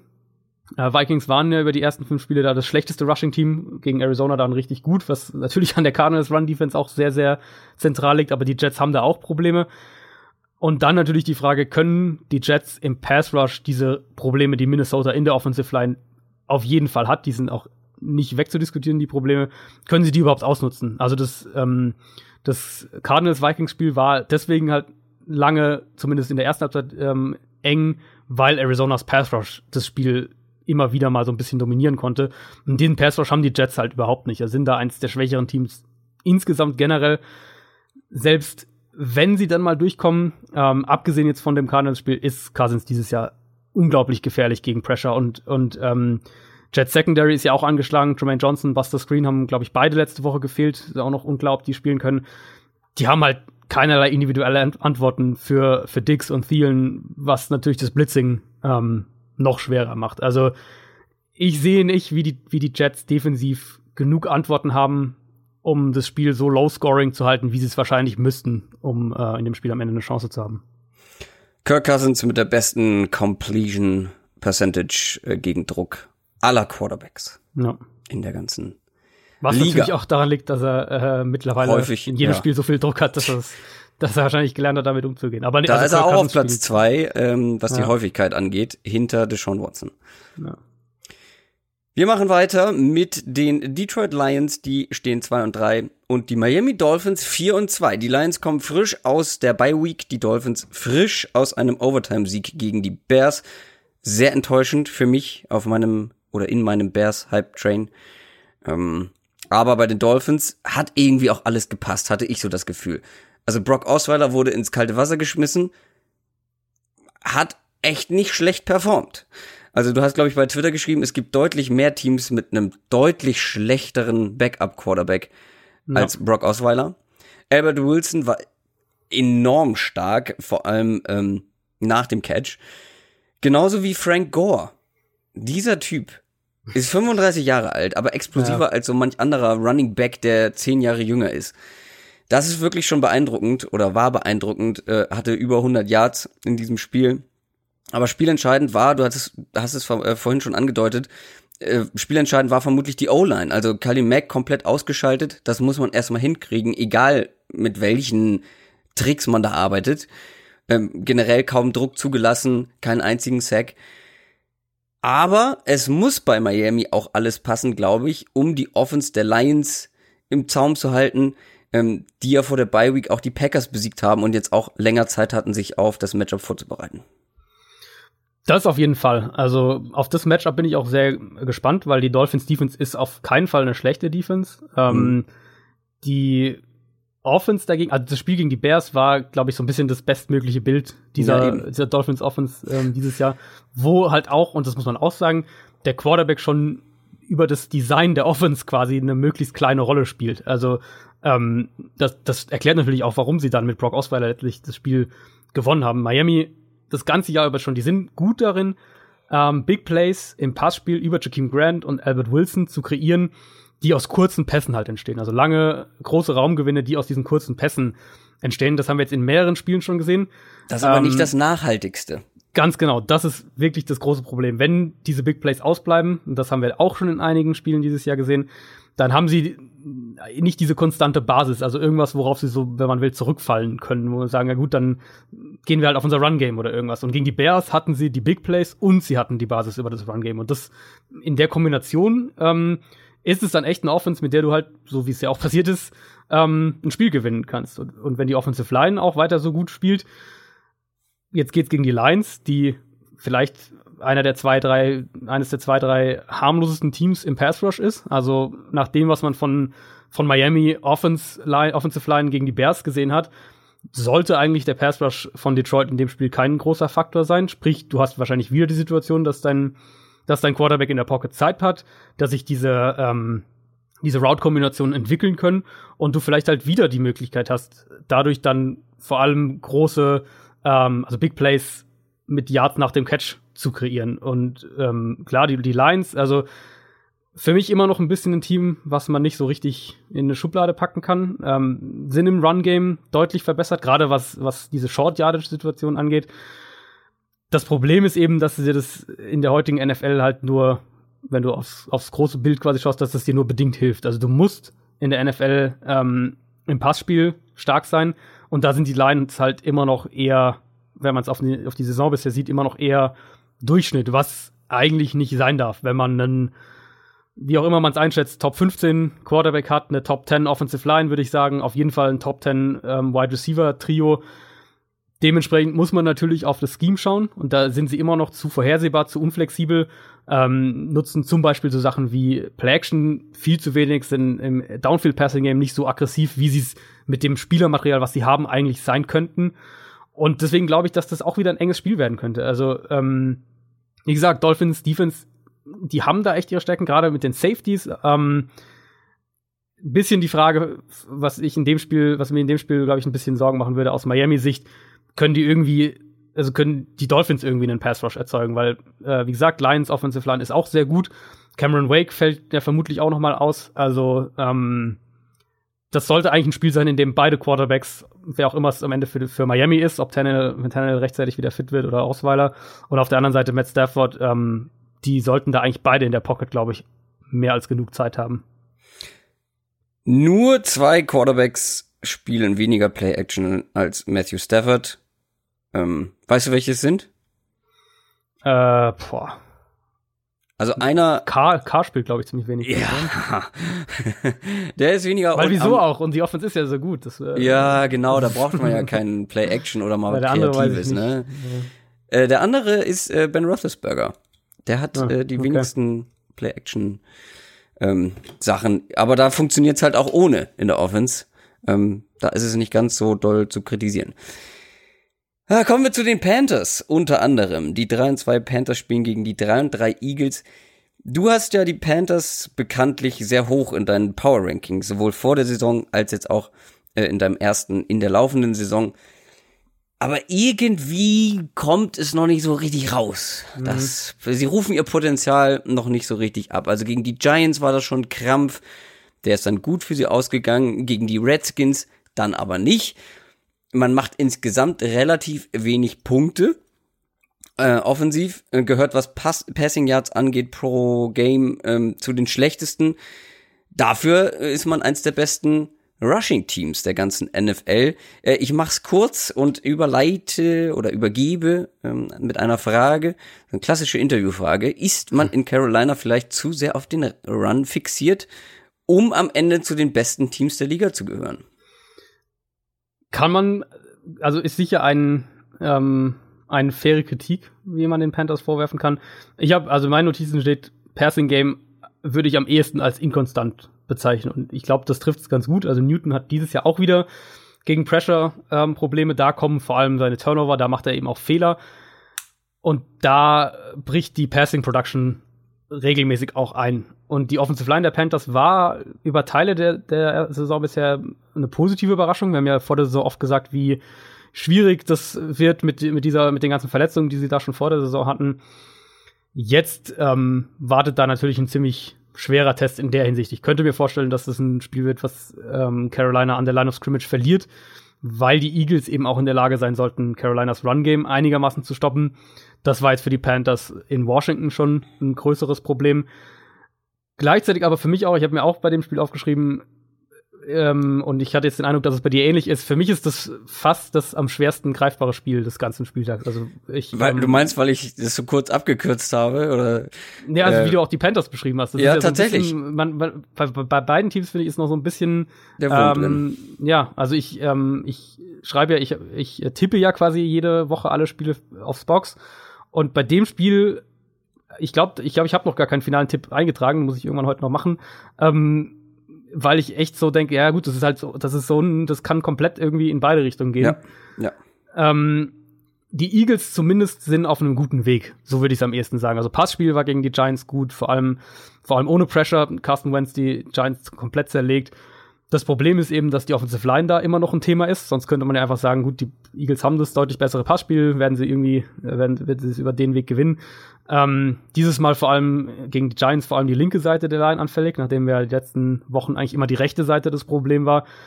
Jason Peters, der Left Tackle, sich ja auch noch verletzt. Der sagt zwar, er will äh, gegen die Panthers schon wieder spielen. könnte aber dann oder wird auf jeden Fall angeschlagen sein, wenn er spielt.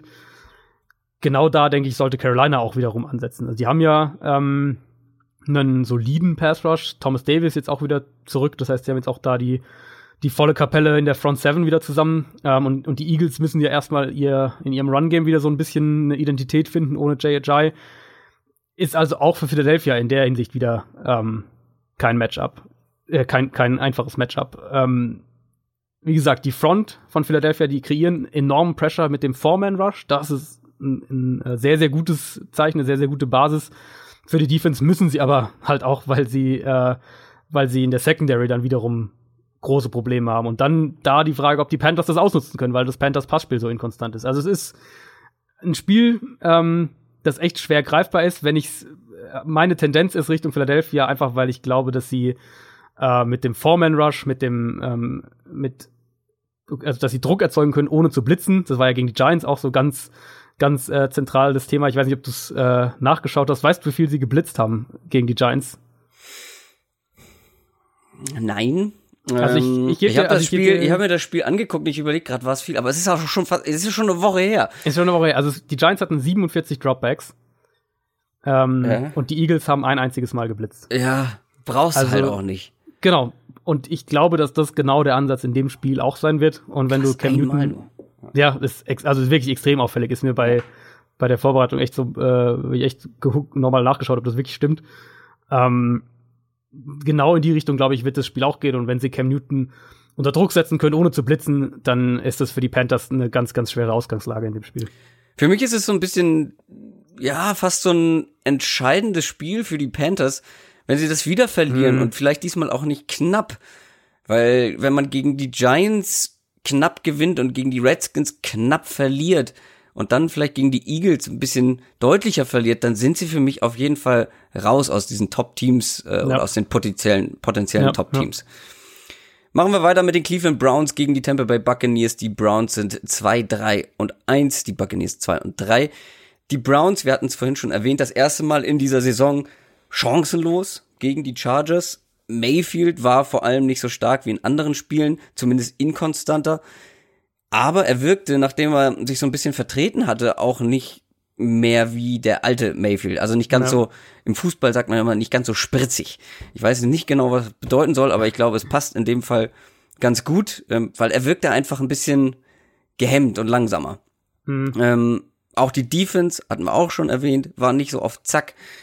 Äh, vor allem nicht gegen den Run. 6,8 Yards pro Versuch gegen Melvin Gordon und Austin Eckler abgegeben. Ähm, die nächsten Wochen werden, glaube ich, ziemlich entscheidend für die Browns. Also gucken wir mal auf die kommenden Matchups. Woche 8 gegen die Steelers, dann die Chiefs, die Falcons, die Bengals. Also da kommen mit die besten Offenses der Liga. Umso wichtiger ist das Spiel gegen die Buccaneers, die jetzt auch keine schlechte ähm, Offense haben, ich glaube, das wird ein sehr, sehr enges, sehr, sehr spannendes Spiel, auf das ich mich sehr freue. Auch Obwohl sie beide einen negativen Re äh, Rekord haben. Ja, und, und aber auch wieder ein Spiel, glaube ich, wo was irgendwie in mehrere Richtungen ziemlich wild werden könnte. Ähm, mhm. Wir wissen ja zum Beispiel jetzt überhaupt nicht, was wir genau von der Buccaneers Defense sehen. Also wir haben es ja ähm, bei den News am Anfang äh, angesprochen, dass ähm, sie den Defensive Coordinator gefeuert haben. Das heißt, ein bisschen die Frage, werden sie jetzt aggressiver? Gehen sie jetzt weg von diesem immer Foreman Pass Rush und dann dahinter eine, eine eher simplere Zone Coverage? Äh, blitzen wir, blitzen sie beispielsweise mehr?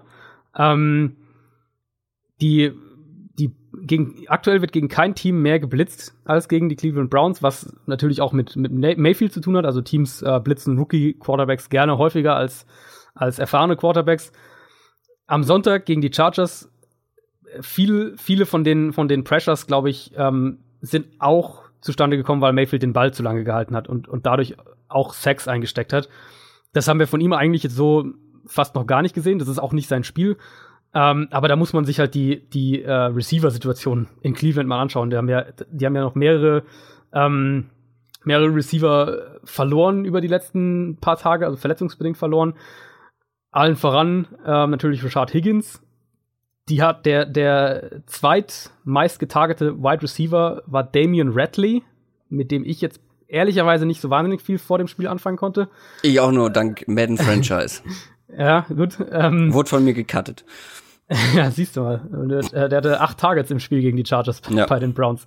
Ja. Ähm, Jarvis Landry, unglaublich ineffizient, neun Targets, dabei ganze zwei Receptions für elf Yards. Antonio Callaway hat immer noch echt große Probleme, sich ähm, an die NFL irgendwie anzupassen. Also es ist im Moment, so wie die Browns verletzungsbedingt auch aus, äh, ähm, auflaufen, und da sieht natürlich der Josh Gordon-Trade wieder richtig blöd aus, ähm, ist es eine Offense, die im Passspiel über, über David Njoku und Duke Johnson mehr oder weniger funktioniert. Und das ist natürlich für Defenses nicht so wahnsinnig schwer zu verteidigen. Sprich, ähm, bin ich sehr gespannt, wie die Bucks da äh, ansetzen. Ich glaube auch nach wie vor, dass du gerade die linke Seite der Browns Line mit Blitzing attackieren solltest. Ähm, wenn man es anders formulieren will, was hat Tampa schon zu verlieren? Also, das ist eine horrend schlechte Passing-Defense und, und selbst wenn Mayfield deine, deine Blitze irgendwie ein paar Mal schlägt und, und vielleicht auch einmal für einen Touchdown und was auch immer, schlechter als das, was die Bucks Passing-Defense aktuell macht, wird's im Endeffekt nicht sein. Deswegen glaube ich, ähm, gerade wenn die Browns so angeschlagen sind im Receiving Core und, und du ein, zwei klare Ansätze hast, wo du sie attackieren kannst, dann wäre das ein Spiel, wenn die Bucks aggressiver werden wollen, dann fang in dem Spiel damit an. Und, und setz Njoku ein.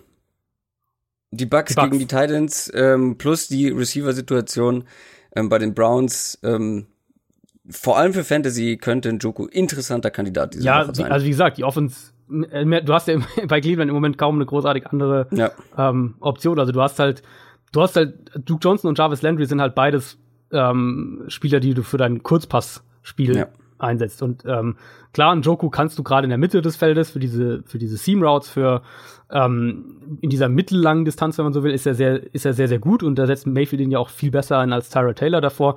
Aber du hast halt überhaupt keine ähm, Outside Receiver-Bedrohung für eine Defense. Ja, Antonio Callaway ist ja eigentlich der Mann dafür. Ja, der lässt nur extrem ja. viel fallen. Ja, und, und ja, genau. Der, bei dem habe ich echt den Eindruck, dass der noch ein, ein Jahr braucht, bis man da mehr irgendwie sieht. Ähm, Umgekehrt natürlich, für Winston und die Bucks Offense jetzt ein ganz anderes Spiel als am Sonntag ähm, gegen die gegen die Pass Defense der Falcons, die ja mhm. nur geringfügig besser ist als die ähm, der Buccaneers. Die haben ähm, Winston auch kaum unter Druck setzen können. Ich gehe davon oder ich gehe stark davon aus, dass das gegen diese aggressive und, und ja auch eigentlich blitzlastige Browns Front anders ähm, anders aussehen wird. Und da bin ich eben gespannt, ob Tampa Bay Cleveland auch tief attackieren kann, so wie Rivers und die Chargers das letzte Woche gemacht haben. Der Winston, das war ja auch so ein bisschen die Frage, wie die Offense da aussieht, ähm, ohne, dann ohne Ryan Fitzpatrick. Gegen Atlanta kein einziger Pass über 20 Yards angebracht. Aber, und das ist eben seine Qualität, extrem stark in dieser Midrange, also so diese 10 bis 20 Yards. Und da haben die Bucks dann auch viel Yards nach dem Catch produziert. Also für mich so ein bisschen der Ansatz für Tampa vielleicht in dem Spiel, bringen Deshaun Jackson in äh, gute Match in gute Matchups, bessere Matchups als es gegen Atlanta der Fall war und attackier die Browns auch ähm, mit, ähm, mit aus deinem 12 Personnel, also mit deinen zwei Tight Ends, was die Bucks ja sowieso gut machen, attackier da auch die Browns Linebacker eben, vorzugsweise mit Play Action, solche Sachen, dann sollten wir da eigentlich auch von der Bucks Offense gegen ja eine an sich gute, solide bis gute Browns Defense ähm, einiges an Punkten sehen. Kommen wir zu einem Topspiel. Die 4 und 1 Saints gegen die 4 und 2 Ravens. Ich bin wirklich sehr, sehr gespannt auf dieses Spiel. Vor allem, wie die starke Saints Offense gegen eine wieder stärkere Ravens Defense spielt. Wie die O-Line gegen den Pass Rush ähm, der Ravens ankommt. Wie das Running Game mit Camara und Ingram ähm, da funktioniert gegen diese Defense. Auf der anderen Seite wird die Offense mehr zu tun haben als jetzt gegen die Titans wo man ja das ganze Ding ungefährdet mehr oder weniger verwalten konnte. Ja. Das wird gegen die Saints nicht passieren. Da bin ich mir sehr sicher. Die werden punkten. Ähm, und hatten ein bisschen länger Zeit, sich auf das Match vorzubereiten. Die Defense ist zwar gegen den Pass anfällig gewesen bisher, aber nicht gegen den Run, also die von den Saints jetzt. Ähm, es gab halt diese zwei Shootouts, das muss man auch nochmal erwähnen. Es gab diese zwei Shootouts, gegen die Bucks und gegen die Falcons, wo man äh, über 40 Punkte kassiert hat. Ansonsten hat man den Gegner aber immer unter 20 Punkten gehalten und die Run Defense ist wirklich solide bislang. Das will ich erstmal sehen, ob die Ravens da offensiv ähm, mithalten können, weil Drew Brees, Michael Thomas, Camara, Ingram und so weiter, die kannst du nicht komplett ähm, ganzes Spiel lang ausschalten. Ähm, und das kann, glaube ich, auch keine Defense der Liga momentan. Nee, ähm, glaube ich auch nicht. Also, Joe Flecke muss arbeiten Auf jeden Fall. Du hast ja gesagt, äh, Ravens, das Spiel gegen Tennessee war natürlich, das ist natürlich auch ein wahnsinniger, ähm, eine Anomalie, so ein Spiel, ähm, mit diesen elf Sacks. Auf das Matchup bin ich tatsächlich sehr gespannt. Also die, die Ravens ähm, an einem guten Tag sind, ist es eine der gefährlichsten Defenses der NFL, weil sie einen keinen Elite-Pass-Rush haben, aber halt konstanten Pass-Rush kreieren und dahinter in ihren Coverages so komplex sind und, und, und so vielseitig auch sind. Das ist natürlich eine, eine gute Formel erstmal für Turn Turnover. Ähm, gleichzeitig aber die Saints haben halt auf der einen Seite schon wieder eine der Top Pass Protecting Lines in der NFL, was sie ja letztes Jahr auch hatten. Und wo die Ravens gegen Tennessee eben, ich habe es ja vorhin schon beim, beim Titans-Spiel gesagt, wo sie extrem ähm, aggressiv mit ihren Blitzen waren und auch sehr, sehr erfolgreich, müssen sie sich, denke ich, gegen die Saints was anderes einfallen lassen. Dafür ist Breeze gegen den Blitz viel zu gefährlich. Ähm, der hat dieses Jahr, wenn er geblitzt wurde, mehr Touchdown-Pässe geworfen, als dass er gesackt wurde. Vor allem das Screen Game halt der Saints. Also das ist viel zu stark, als dass du da sagen kannst, hier, wir blitzen Breeze bei 40 Prozent seiner Dropbacks und dann ähm, erzwingen wir ein, zwei Turnover und so gewinnen das Spiel irgendwie im Endeffekt so. Das funktioniert halt gegen die Saints so überhaupt nicht. Mhm. Ich vermute auch, dass wir jetzt mit, äh, mit Mark Ingram, der ja seit letztem Spiel wieder da ist, dass wir da ähm, noch mehr zwei Running Back Formationen sehen. Ähm, da gehören die Saints schon jetzt, abgesehen zu den 49ers, die die mit Kyle Juszczyk in ganz anderen äh, Sphären sind, gehören, sie, gehören die Saints schon zur Ligaspitze, was, ähm, was 21 Personnel, also zwei Running Backs, ein Tight End angeht. Mit Ingram und äh, Kamara auf dem Feld ergeben sich halt schon einfach nochmal ganz andere taktische Möglichkeiten. Auch die Saints sind jetzt schon eins der Teams, was, ähm, was A, viele, viele ähm, Sets mit zwei Running Backs spielt und dann aber auch eins der wenigen Teams, das aus diesen zwei Running Backs Spiels äh, äh Sets mehr passt, als läuft. Also die sind da sehr, sehr schwer auszurechnen. Und ähm, also im Endeffekt, ich glaube, es wird auf der Seite des Balls ein, ein, richtig gutes Duell, weil du eben auf der einen Seite eine erfahrene, äh, komplexe Defense von den Ravens hast und dann aber eben einen der akkuratesten Passer der NFL mit einer mit einer ähm, mit einer Top Offensive Line mit unglaublich gefährlichen Waffen, ähm, auch was das Scheme angeht, eine der richtig richtig starken Offenses also auf der Seite so ein richtiger Schwergewichtskampf und dann auf der anderen Seite des Balls ähm, ja. ist es, finde ich, also ich finde, es ist jetzt, ist jetzt nicht so, dass da irgendwie dann Stärke gegen Stärke und, und, und Schwäche gegen Schwäche, aber es ist schon so ein bisschen, glaube ich, zwei Teams, die noch ähm, auf der Seite des Balls jeweils sich so ein bisschen finden. Ähm, Ravens sind offensiv deutlich besser als letztes Jahr, das muss man da ganz klar betonen. Ähm, haben ja auch eine sehr gute Offensive Line. Da bin ich auch mal auf den Pass Rush der Saints gespannt. Also ich erwarte jetzt nicht, dass die Saints die äh, Joe Flacco da regelmäßig dauernd unter Druck setzen können. Und Baltimores Wide Receiver Trio wird für die Saints Secondary, so wie die bisher spielt, ähm, keine leichte Aufgabe. Also die Saints Defense hat sich in den letzten zwei Wochen ein bisschen gefangen, aber das war halt auch gegen die Giants und die Redskins und, und das sind zwei Teams, die eine Defense im Prinzip überhaupt nicht tief attackieren und das wird sich in dem Spiel auf jeden Fall ändern, das wird auf jeden Fall anders aussehen. Und Cat Crawley ist nach wie vor, der Cornerback der Saints ist nach wie vor ein Problem. Auf jeden Fall, ich habe gerade nochmal nachgeguckt, ähm, gehört zu denen, die am meisten Yards in dieser Saison bisher zugelassen haben. Hm. Und er ist äh, unangefochten Platz eins, was ähm, das NFL Quarterback Rating angeht, wenn anvisiert. 155,5. Das ist ähm, äh, nicht gut. ein Passer-Rating von 155,5 hat er zugelassen, wenn angeworfen schon vier Touchdowns zugelassen. Ah, der Mann spielt nicht seine beste Saison. Nee. Kommen wir zum nächsten Spiel, kommen wir zu den Dallas Cowboys, die gegen die Washington Redskins spielen. Cowboys sind 3 und 3, die Redskins 3 und 2. Ich bin ein bisschen emotionslos bei dem Spiel irgendwie. ich weiß nicht, ob es dir da auch so geht, aber ähm, gut kommen wir mal durch. Ich habe trotzdem einen inter interessanten Fakt rausgesucht, auf den du, ähm, da wirst du stolz auf mich sein. Aber fangen wir erstmal an mit den Cowboys. Die haben äh, mich persönlich absolut positiv überrascht, wahrscheinlich alle, äh, ja. gegen die Jaguars. Damit hat, glaube ich, keiner gerechnet, ähm, ja, vor allem offensiv. Die Defense ist aber das Prunkstück der Cowboys. Also äh, Leighton Thunder Rash zum Beispiel wird von Pro Football Focus äh, mit super Noten bewertet und auch schon ins Rennen ähm, gebracht für Defensive Rookie of the Year wird wirklich immer besser, was natürlich auch daran liegt, dass Sean Lee mehrere Spiele gefehlt hat. Ähm, und die äh, gegen die Jaguars haben sie Druck ausüben können, ohne viel zu blitzen. So, und jetzt pass auf. Wenn sie das schaffen, dann wird's schwer für Alex Smith, weil Alex Smith ist, hat wirklich ein Problem. Ähm, der hat eine Completion Percentage von 75 Prozent, also ziemlich hoch, wenn er in, nicht unter Druck ist, wenn er eine clean Pocket hat. Wenn aber Druck, wenn er aber Druck bekommt, hat er eine Completion Percentage von 40 Prozent, knappe 40 Prozent. Und damit ist er ziemlich weit unten im ja. Vergleich zu den anderen Quarterbacks. Wenn jetzt also die Dallas Cowboys weiterhin Druck machen können, ohne groß zu blitzen, oder generell, wenn sie Druck ausüben können, ähm, mit dieser Defense, mit diesem Pass Rush, ähm, der ja wirklich ganz gut ist bei den Cowboys, dann ähm, wird schwer für Alex Smith. Ja, also da kann ich eigentlich voll mitgehen. Ich habe mir für das Spiel aufgeschrieben, ähm, das Spiel, das Team gewinnt das Spiel, ähm, das als erstes mindestens mit neun Punkten in Führung geht, weil beide Teams sind einfach komplett darauf ausgerichtet, mit einer eigenen Führung zu spielen. Ja. Und bei dann verwalten, ähm, laufen. Genau, ganz genau. Bei beiden fällt ganz schnell der Boden unter den Füßen weg, wenn sie, wenn sie aufholen müssen, wenn sie, wenn sie also mit zwei, zwei Scores quasi zurückliegen, wenn sie aufholen müssen, wenn irgendwann aggressiver im Passspiel ähm, werden müssen. Bei Dallas liegt es natürlich an der oder auch an der äh, Wide Receiver Situation, die immer noch ein riesiges Problem ist. Das ähm, darf man sich jetzt von dem Jaguars Spiel nicht täuschen lassen. Bei Jackson, äh, bei, bei Jacksonville, bei Washington muss man, denke ich, auch so langsam Alex Smith echt konkret ansprechen. Also ich habe das ja am Anfang schon so ein bisschen bei meinem, bei meinen Takeaways, bei den Quarterback-Situationen.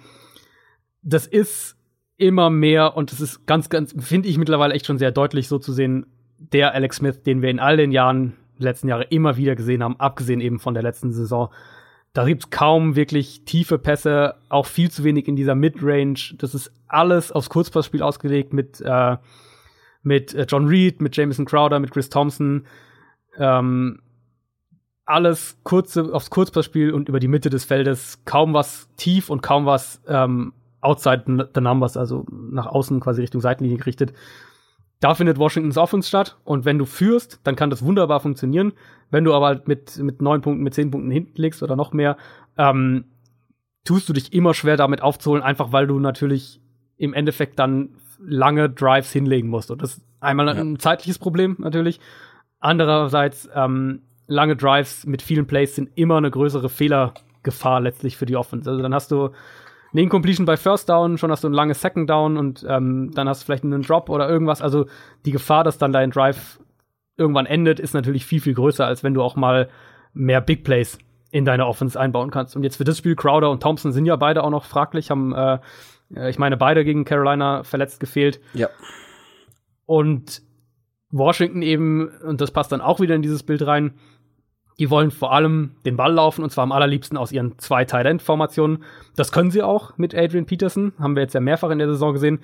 Ähm, aber in der heutigen NFL ist das eben gegen die allermeisten Teams zumindest eher eine Verwaltungstaktik als eine Taktik, mit der man Spiele von vornherein bestimmt und auch gewinnt. Ähm, wie gesagt, das Kuriose an dem Duell ist natürlich, dass die Cowboys mehr oder weniger ganz genau gleich ausgelegt sind. Passspiel ist immer noch ähm, generell limitiert, aber mein Eindruck jetzt von den letzten zwei Cowboys-Spielen war, dass wir zumindest ein paar positive Tendenzen sehen. Also Play-Action wird besser eingesetzt. Ähm, auch die Play-Designs generell sind, sind kreativer. Im, im Run-Game gegen die Jaguars, das ja vorhin schon mal kurz, kurz erwähnt, hatten sie mit ihren Pull-Blockern, ähm, ob es jetzt Guards oder Titans waren, hatten sie vor allem, wenn sie nach rechts ähm, rausgeblockt haben, haben sie echt mehrere Big Plays im Run-Game erzielt. Und das äh, natürlich so ein bisschen auf der Basis, dass du äh, links einem, einem Tyron Smith eher vertraust, einen Block auf der Backside von einem Play alleine zu halten und dann du deinen Left Guard eben rüberziehst als zusätzlichen Blocker oder sie hatten auch oft Titans auf der linken Seite, der dann rüber nach rechts gezogen ist. Also sowas hat gegen, ähm, gegen Jacksonville erstaunlich gut funktioniert und dann eben auch Prescott über den Zone Read mehr einzusetzen, hat auch viel geholfen. Er hatte auch ein paar vertikale Pässe gegen Jacksonville. Ähm, auch wenn Dallas da eben, wie gesagt, von, von echt untypischen Coverage-Breakdowns bei den Jaguars profitiert hat. Aber so diese Mischung ist ähm, zumindest was, womit man, glaube ich, ein bisschen arbeiten kann. Also das Passspiel der Cowboys ist immer noch eine, eine, eine größere Baustelle. Nicht, dass sich da jemand falsch versteht. Ähm, und ich gehe davon aus, dass beide Teams mit ihren Defensive Lines und dem Pass Rush dem Gegner einiges an Problemen bereiten sollten. Auch wenn die beiden Offensive Lines ja schon zu den stabileren zählen äh, in der NFL. Für mich aber ist echt so ein bisschen die Frage, ähm, wer geht vielleicht durch einen Big Play, irgendwie durch vielleicht einen Special Teams Fehler, was auch immer, früh in Führung. Und ich glaube, das wird dieses Spiel dann ganz, ganz zentral prägen, weil aufholen ist für, für die beide Teams einfach so, wie sie spielen, extrem schwierig. Nächstes Spiel. Auch wenn es am Ende eng war, auch die Broncos konnten die Rams nicht stoppen. Die sind mittlerweile 6 und 0 und spielen gegen die San Francisco 49ers, die 1 und 5 sind, also äh, komplett gegensätzliches Duell, was den Rekord angeht. Ähm, ja, wenn es nicht übers Passspiel gehen soll bei den Rams, dann geht's halt über den Run. Todd Gurley mit über 200 Rushing Yards. Es war aber auch arschkalt, äh, falls jemand es nicht mitbekommen hat in Denver. Minus 4 Grad, das ist halt auch einfach kein Spiel für Quarterbacks. Ähm, jetzt fährt man nach San Francisco, da sollte es wärmer sein. Ich habe es natürlich für euch bereits recherchiert. Momentan sind dort 12 Grad, am Sonntag 19 Grad tagsüber. So viel zur Wetterlage in San Francisco. Ähm, die Offense mit Better sieht gar nicht mal so schlecht aus. Das liegt aber ähm, vor allem an Kyle Shanahan und seinem Playcalling und an seinem Running Game. Also mir ist es schon im anderen Spiel schon mal aufgefallen. Ich habe es ja, glaube ich, auch im Podcast schon erwähnt was die Running Backs da teilweise für riesige Gaps freigeblockt bekommen, ist schon wirklich eindrucksvoll. Ähm, vor allem was so Outside Runs angeht. Ähm, trotz allem, die Defense wird gegen die Rams enorme Probleme haben. Ich glaube, da sind wir uns einig. Auch, also Richard Sherman, wir haben es letzte Woche schon mal kurz angesprochen, der wird total gemieden, aber lässt halt aber auch, wenn er nicht gemieden wird, verdammt wenig zu. Also das ja. ist so ein richtiger Shutdown-Cornerback. Ähm, aber ein guter Cornerback reicht gegen die Rams halt in dieser Saison nicht aus, nicht mal mhm. ansatzweise.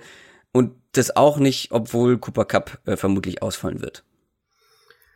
Ja, also das ähm, kann man, glaube ich, genauso unterschreiben. Wir haben, äh, wir haben jetzt gesehen bei den Rams, und das ist auf jeden Fall auch eindrucksvoll, dass sie offensiv eben auf verschiedene Arten Spiele gewinnen können, ob es jetzt über den, über ähm, den Run funktioniert. Also gegen Denver war das Passspiel nicht so stark, auch die äh, Pass Protection mhm. war nicht so gut, wie wir das eigentlich sonst von den Rams dieses Jahr gewohnt sind. Dafür haben sie halt über den Run das Spiel komplett dominiert und hatten dann im Passspiel die Big Plays mehr oder weniger, wenn sie sie gebraucht haben. Wenn ich jetzt raten müsste für das Spiel, dann würde ich vermuten, dass San Francisco in der Run-Defense mit, mit der Defensive Line, mit den Linebackern eigentlich ganz gut standhalten mhm. kann, aber eben nicht die Big Plays im Passspiel genau unterbinden ja. kann. Ähm, auch die Rams, äh, die, die, die 49ers im Gegensatz jetzt zu Denver letzte Woche, die werden, denke ich, nicht diesen Pass Rush kreieren können. Das ist ja auch schon die ganze Saison über ein Thema. Ähm, Gerade die Edge Rusher fehlen halt in dieser Niners Defense. Umgekehrt, also wer mich schon länger verfolgt, der weiß, was für ein großer Kyle Shannon-Fan ich bin und ähm, was der Ach, zu Recht und was der da bei den Niners echt gerade ohne seinen Quarterback coacht, das ist richtig, richtig stark. Ähm, das ist eine Offense, die im Passspiel vor allem über den über das Kurzpassspiel funktioniert, über über den Tight äh, George Kittle und den Fullback halt tatsächlich auch über Kyle Juszczyk. Na, dass ähm, das gefällt, das war mir klar. ja, also das, was Shannon eben macht, das ist ja auch das, was er in Atlanta schon gemacht hat, ähm, was die Patriots auch teilweise machen. Das sind, dass sie diese, dass er diese beiden Spielertypen, also Fullback und den Tight End, vor allem auch als äh, als Matchup-Waffen einsetzt, um eben ähm, gegen Linebacker und Safeties gute Matchups im Passspiel zu bekommen. Vor dem Snap auch schon erste Coverage-Hinweise zu bekommen. Das funktioniert mit einem Fullback und einem Tight End sehr, sehr gut, wenn du die vor dem Snap bewegst. Du bekommst mehr äh, Base-Defense, als wenn du jetzt jedes einzelne Mal mit drei oder vier Wide Receivers rauskommst. Ähm, und dann natürlich beide im Play-Action-Passspiel auch eine, eine, große Rolle einnehmen können und, und ähm, als Ablenkung über die Formation auch funktionieren. Mhm. Gibt genau zwei Teams aktuell, die über 15% ihrer Plays mit ähm, zwei Running Backs und einem Tight End auf dem Platz spielen. Das sind einmal die Patriots, ähm, die so irgendwo in den mit 20er Prozenten sind und dann die äh, 49ers, die bei über 40 Prozent stehen. Also das ist schon so ein bisschen die Basis dieser Offense. Ähm, und aus, diesen, aus diesem 21 Personnel passen sie fast so viel, wie sie laufen. Also das ist wirklich so ein bisschen, wenn du die Niners offensiv ähm, stoppen willst, dann musst du das stoppen. Und gegen die Packers, das war dann eben für mich auch so ein bisschen überraschend, waren sie dann auch richtig stark, was, was die, die Big Plays, also das vertikale Passspiel ähm, angeht. Und da muss man auf jeden Fall CJ Beathard auch mal loben. Ähm, Offensive Line, finde ich, ist ja. stabiler geworden. Du hast aber dann halt aber auch, ähm, was die Passing angeht, mit einem Marquise Goodwin auch einen sehr guten ja. Mann dafür, wenn er fit ja. ist. Und er war halt bislang nicht fit. Ähm, der Typ ist unfassbar schnell. Klar, irgendjemand muss die Bälle dann auch da punktgenau hinbringen und das hat er in dem Fall zweimal war es, ne? Äh, zweimal gemacht. Ja. Ähm, aber trotzdem, Marquis Goodwin gibt äh, so einer Offense natürlich enorm Tiefe, weil ja. ein Safety hält da nicht mit. Nee, genau. Und ähm, wenn wir jetzt auf das Matchup schauen, glaube ich tatsächlich sogar, dass das ein bisschen spannender werden könnte, als, äh, als es auf den ersten Blick aussieht, weil eben mit genau diesen zwei Elementen, also ähm, äh, Tight End, Fullback, 21 Personnel und daraus ins Play-Action-Passspiel gehen, denke ich, dass die Niners ähm, die Linebacker der Rams im Passspiel attackieren können. Und das ist, das ist auf jeden Fall ein Schwachpunkt ähm, für, für die Rams. Und wir haben über die letzten, vor allem die letzten beiden Wochen gesehen, dass Teams ähm, die Rams tief attackieren können im Passspiel. Seattle vor allem natürlich ähm, auch viel aus Play-Action heraus. Denver hat es auch geschafft. Insofern gehe ich davon aus, dass äh, Marquise Goodwin hier auch das eine oder andere Mal tief auftauchen wird und da vielleicht auch dann ähm, ein, zwei Big Plays liefern wird. Also die, die Niners werden, denke ich, punkten können und das Spiel vielleicht auch länger eng halten, als man das jetzt im ersten Moment denkt. Die Frage ist halt, ob das am Ende auch irgendwie nur ansatzweise reichen wird oder ob die dann nicht, ob das dann nicht vielleicht ein Spiel wird, wo die, wo die Niners uns überraschen und, und äh, 28 Punkte zusammenkriegen, aber halt die, die Rams 40 Punkte machen. Ja, das äh, könnte ich mir vorstellen, aber also du würdest nicht auf die 49ers tippen, jetzt mal so als also ich weiß jetzt nicht, was die, was der, was der Spread da ist, ähm, was die Niners da kriegen, aber also jetzt straight die Niners als Sieger in dem Spiel zu tippen, das nicht. Aber ich glaube, es wird wirklich, ein, ich glaube es wirklich, dass es ein enges Spiel wird und ähm, mich würde es nicht wundern, wenn wir irgendwie so, wenn du viertes Viertel und noch acht Minuten auf der Uhr und du siehst so, hoppla, da steht irgendwie 30-30 oder so. Was? Ja, ja ich glaube, das, ich bin ich nicht glaube, ganz so optimistisch. CJ Beathard ist so ein, ist so ein bisschen so ein risikobehafteter Faktor. Ähm, ja, so ein Risikofaktor. Es ist, es, wir sprechen immer noch von einem äh, Backup-Quarterback, ganz klar. Das darf man natürlich nicht vergessen. Genau, der hat gute Spiele ähm, vielleicht, aber wir haben ihn auch schon sehr oft anders gesehen. Und das kann gegen eine Rams-Defense mit einem mit einem Aaron Donald, äh, der dich ständig nerven wird, äh, kann das auch schnell anders aussehen. Ich bin da ein bisschen ähm, pessimistischer. Kommen wir zu äh, meinem persönlichen Topspiel an diesem Spieltag. Ähm, die 4 und 2 Cincinnati Bengals spielen gegen die 5 und 1 Chiefs. Ah, ich bin sehr gespannt. Auf die Bengals vor allem. Die hatten jetzt ihren richtigen, ersten richtigen Härtetest diese Saison gegen die Steelers, hm. haben ihn verloren. Ähm, Gerade in der Mitte des Feldes gab es Probleme in der Defense, also Run Defense oder gegen Vance McDonald, den Tight End Generell das Tackling, ähm, das war so ein bisschen, das stach so ein bisschen heraus, negativ. Elf Mist-Tackles insgesamt.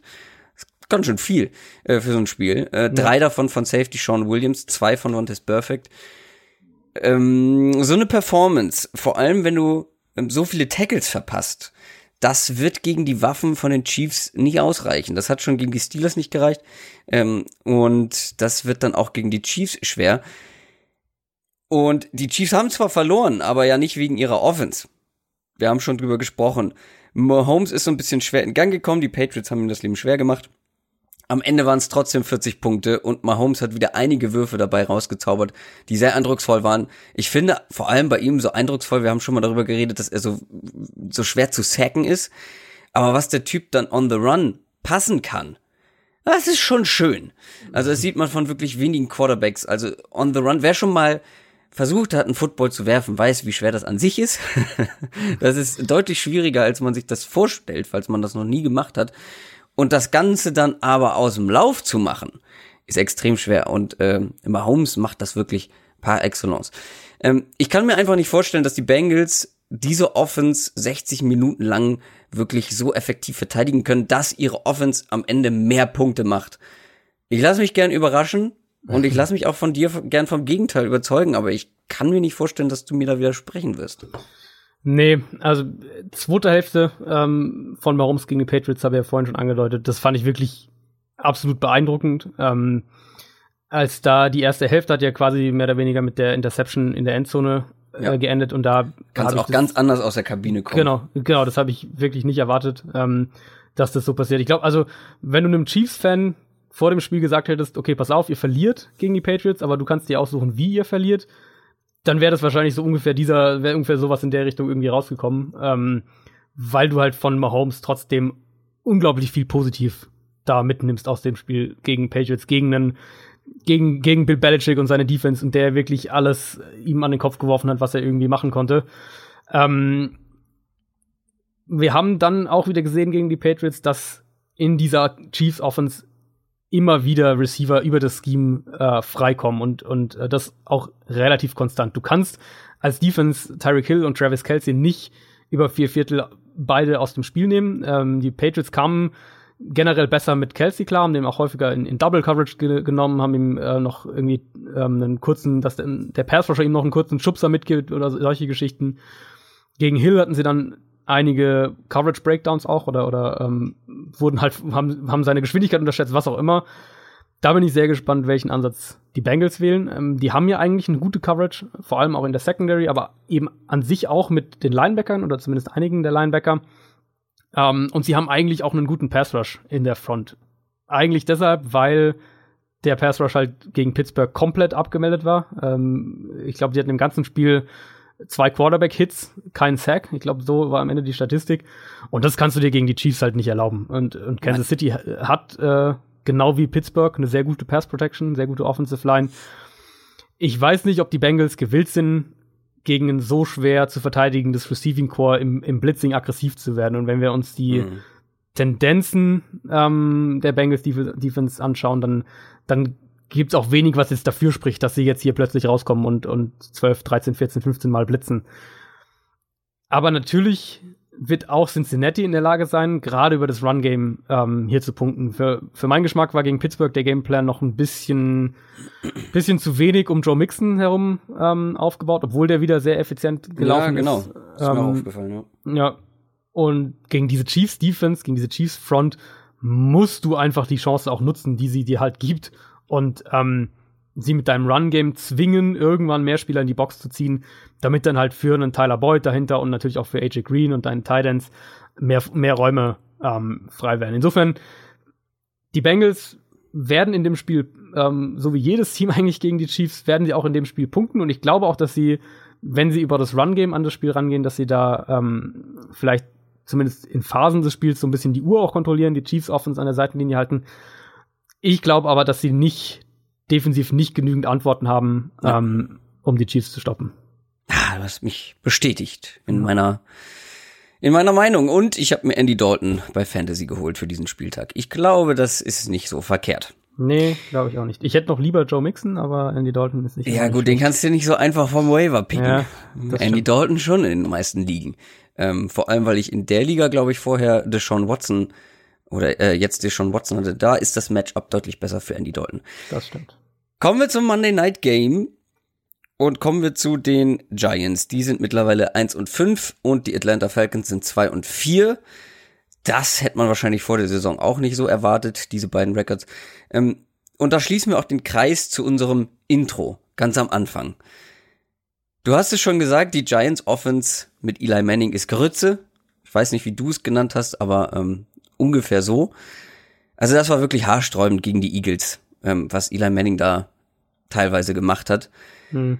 Ähm, jetzt haben wir schon was von dir zu Saquon Barkley gehört. Ich sage ja so oft was zu Saquon Barkley und ich will mich ja nicht immer wiederholen. ne? Aber wie gesagt, das war schon sehr eindrucksvoll. Trotzdem bringt es nichts, ähm, wenn Saquon Barkley so gut spielt und Eli Manning halt nicht. Und da werden ja. natürlich alle Kritiker bestätigt, die äh, vor der Saison äh, das Ganze kritisiert haben, dass man einen Running Back an zwei pickt und keinen Quarterback. Ähm, du kannst ja gerne mal was zu den Giants sagen und ähm, ich werde dann vielleicht hinterher was dazu sagen, warum das vielleicht doch keine so katastrophale Idee ist mit Saquon Barkley. Generell muss man aber sagen, er hat äh, seine Kritiker, zu denen du ja auch so ein bisschen gehört hast, ähm, da mal gezeigt, äh, wie gut er wirklich sein kann. Trotz de, der Umstände. Spiel, in dem Spiel absolut. Also muss man wirklich sagen, das war ein wahnsinnig dominantes Spiel. Ähm, für mich vor allem, also wenn wir jetzt einfach nur mal auf den letzten Spieltag schauen, hattest du ja das Barclay ähm, Spiel gegen die Eagles und du hattest das ähm, Todd Gurley mit, was war das, 208 oder 207 oder was Rushing Yards ähm, ja, in Denver. Hm. Und in beiden Spielen siehst du eben, wie die NFL halt heute funktioniert. Also natürlich, wenn du so ein, wenn du so ein Run-Game hast, was ähm, was da 200, 250 Yards, was auch immer im Endeffekt raus, ähm, rauskommen und du übers Run-Game auch konstant den Gegner dominierst, dann, dann ähm, wirst du, hast du eine gewisse Baseline quasi, aber die ist halt, in der NFL wird diese Baseline quasi von Jahr zu Jahr niedriger gerade. Also die Giants Du hast ein unfassbares Spiel von Saquon Barkley und am Ende hast du 13 Punkte. Ja. Und die Rams, äh, selbst die Rams, du hast ein absolut spektakuläres Spiel von ähm, Todd Gurley und kommst am Ende auf 23 Punkte. Also in der heutigen NFL musst du halt in der Lage sein, den Ball werfen zu können. Und die bei den Rams ähm, haben wir es ja gegen Denver dann, wie gesagt, im Endeffekt hatten sie dann die paar Big Plays, die sie gebraucht haben im Passspiel. Die Giants halt überhaupt nicht. Und ich fand, also für, für Eagles, Giants, als ich das, ähm, als ich das Spiel quasi aufgearbeitet habe, für mich war so ein bisschen der, was mir irgendwann so auf einmal in den Kopf geschossen ist, die zwei Franchises, wenn man die vergleicht, ähm, bei den Eagles macht der Quarterback die Big Plays und bei den Giants der Running Back. Und das ist quasi ganz einfach runtergebrochen, ist das so ein bisschen ähm, der Unterschied und es ist so ein bisschen auch so der, der, ähm, der Status, in dem die NFL heutzutage einfach ist. Also mit einem mit einem Elite-Run-Game quasi ja. wirst du in der NFL heute hier und da mal ein Spiel gewinnen, aber du wirst halt gegen gute Teams reicht es halt einfach nicht. Und, und du brauchst halt ein gutes bis sehr gutes Passspiel. Und der Trend geht dahin, dass du ein sehr, sehr gutes Passspiel sogar brauchst. Aber der Trend geht auch dahin, dass du einen äh, Receiving Running Back gut gebrauchen kannst. Siehe das Todd Gurley. Fall, ja. ähm, wenn du dann halt noch den Rest hast und mit Rest meine ich im Fall der Giants einen ähm, Quarterback, der besser ist als Eli Manning, was nicht so schwer ist. Ähm, erst dann kannst du in der NFL standhalten. So, jetzt aber mal so eine kleine Theorie, äh, beziehungsweise eine Überlegung. Warum, also, dass man den Pick von Saquon Barkley an zwei kritisiert, okay. Trotzdem, glaubst du, dass wenn sie Sam Darnold an zwei genommen hätten, dass sie eine deutlich erfolgreichere Saison spielen würden dieses Jahr? Äh, ja. Also ich glaube nicht, dass sie damit ein Playoff-Team wären. Genau. Ähm, ich glaube aber, dass sie in die Richtung acht Siege gehen würden. Okay. So. Das, das Ding ist ja, ich finde, diese Kritik kommt immer nur auf dieses Jahr so bezogen. Aber ich meine, die Spieler sind ja nicht weg nach diesem Jahr. Saquon Barkley ist ja auch noch nächstes Jahr und übernächstes Jahr da. Und der wird bestimmt nicht so schnell so viel schlechter. Und wenn man jetzt in der nächsten Offseason ähm, einen Quarterback bekommt, wie auch immer, ähm, ich habe es angesprochen, im Draft gibt's nicht so viel, aber man wird wahrscheinlich einen relativ hohen Pick bekommen. Ähm, oder per Trade oder Free Agency, wie auch immer. Wenn man jetzt einen guten Quarterback nächstes Jahr hat ähm, und Eli Manning ersetzt damit, dann die Defense noch ein bisschen verstärkt über die nächsten ein, zwei Jahre, die O-Line, dann hat man ja trotzdem noch Beckham, Barclay, Ingram, Shepard plus einen guten Quarterback. Ho Im Zweifel, hoffentlich. Ähm, ich meine, es gibt andere Teams, die Patrick Mahomes nicht haben wollten und sich jetzt wahrscheinlich sehr ärgern. Ähm, und natürlich, äh, ob Sam Darnold, äh, Sam Darnold sieht bisher meistens relativ gut aus, aber trotzdem, es kann sich ja noch entwickeln. Du, das Problem, äh, gut, dieses Jahr ist geschenkt. Also das kannst du vergessen mit Eli Manning, wenn er so weiterspielt. Ähm, trotzdem bleibt ja ein Sack von Barkley und all die anderen Waffen bleiben ja erstmal da. Also die Giants können ja trotzdem mit Saquon Barkley eine sehr gute Mannschaft noch bauen. Das auf jeden Fall. Also für mich sind da zwei, ähm, zwei Punkte quasi, an denen man ansetzen müsste. Und das ist einmal, dass die Giants ja nicht Barkley gedraftet haben mit der Idee, ähm, dann holen wir uns halt nächstes Jahr, dann haben wir nächstes Jahr halt nochmal einen Top-4-Pick oder was und holen uns dann unseren Quarterback. Sondern die Idee von den Giants war ja natürlich, okay, mit Barkley können wir vielleicht das Eli-Fenster noch ein bisschen ausdehnen. Dann haben wir war sie, aber jetzt muss man natürlich sehen, dass es nicht so ist. Genau, aber dann ist ja, schon der erste, ist ja schon der erste Punkt quasi, dass es dann halt Glück ist und nicht, ähm, also wenn sie jetzt quasi nächstes Jahr ihren Quarterback kriegen, ist es halt Glück und nicht, äh, nicht Weitsicht oder Planung oder irgendwie sowas. Dann dementsprechend natürlich war die Kritik in dem Moment, finde ich, trotzdem gerechtfertigt. Ja. Also wenn du sagst, ja. Ähm, ja. sie nehmen jetzt einen Running Back, weil sie denken, ja, damit kommen wir noch mal äh, in die Playoffs oder was auch immer. Und dann muss man natürlich auch sagen, so gut ein Saquon Barkley auch ist, ähm, oder ein Todd Gurley.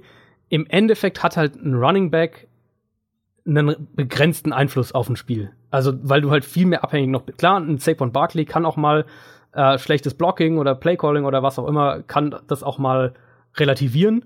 Aber auf eine ganze Saison gesehen ähm, ist der Einfluss, der individuelle Einfluss nur von einem Running Back. Also wenn du quasi alles ausklammerst, Blocking, Quarterback, alles, ist der individuelle Einfluss von einem Running Back ge äh, vergleichsweise gering, weil er halt viel mehr von, von allen möglichen Faktoren abhängt. Wir sehen es ja bei David Johnson gerade wunderbar in Arizona. Ja. Ähm, oder wir haben es auch bei Gurley gesehen in seiner, in seiner zweiten Saison, was, wo er ja richtig schlecht war. Die Giants, ähm, du kannst natürlich jetzt sagen, du kriegst jetzt nächstes Jahr, draftest dann irgendwie deinen Quarterback und dann haut es irgendwie alles vielleicht doch noch hin. Natürlich wäre die bessere ja. Option gewesen, dieses Jahr in Sam Darnold zu nehmen und nächstes Jahr den Running Back, weil ja. nächstes Jahr sind auch gute Running Backs definitiv Eben. dabei. Das ist, genau, das ist halt so ein bisschen der, der Punkt. Ja. Also du, du findest halt, du findest halt gute Running Backs oder Running Backs, die, wenn du jetzt sagst, hier, du schaust auf eine ganze Saison, wie viel Einfluss hat der auf deine Siege und Niederlagen, wirst du im Draft immer irgendwo einen Running Back finden, der nur ein paar Prozentpunkte hinter Saquon Barkley letztlich landet, wenn du das so ähm, analysieren würdest. Ähm, dann Quarterback halt nicht. Und nur, die, also der, für mich so der zentrale Punkt war halt, jetzt hatten sie eben die Chance mit einem sehr, ja. sehr hohen Pick und einem, ja, ja. einer sehr, sehr vielversprechenden, ob sie wirklich gut ist, sehen wir dann in drei Jahren, aber einer sehr, sehr vielversprechenden Quarterback-Klasse.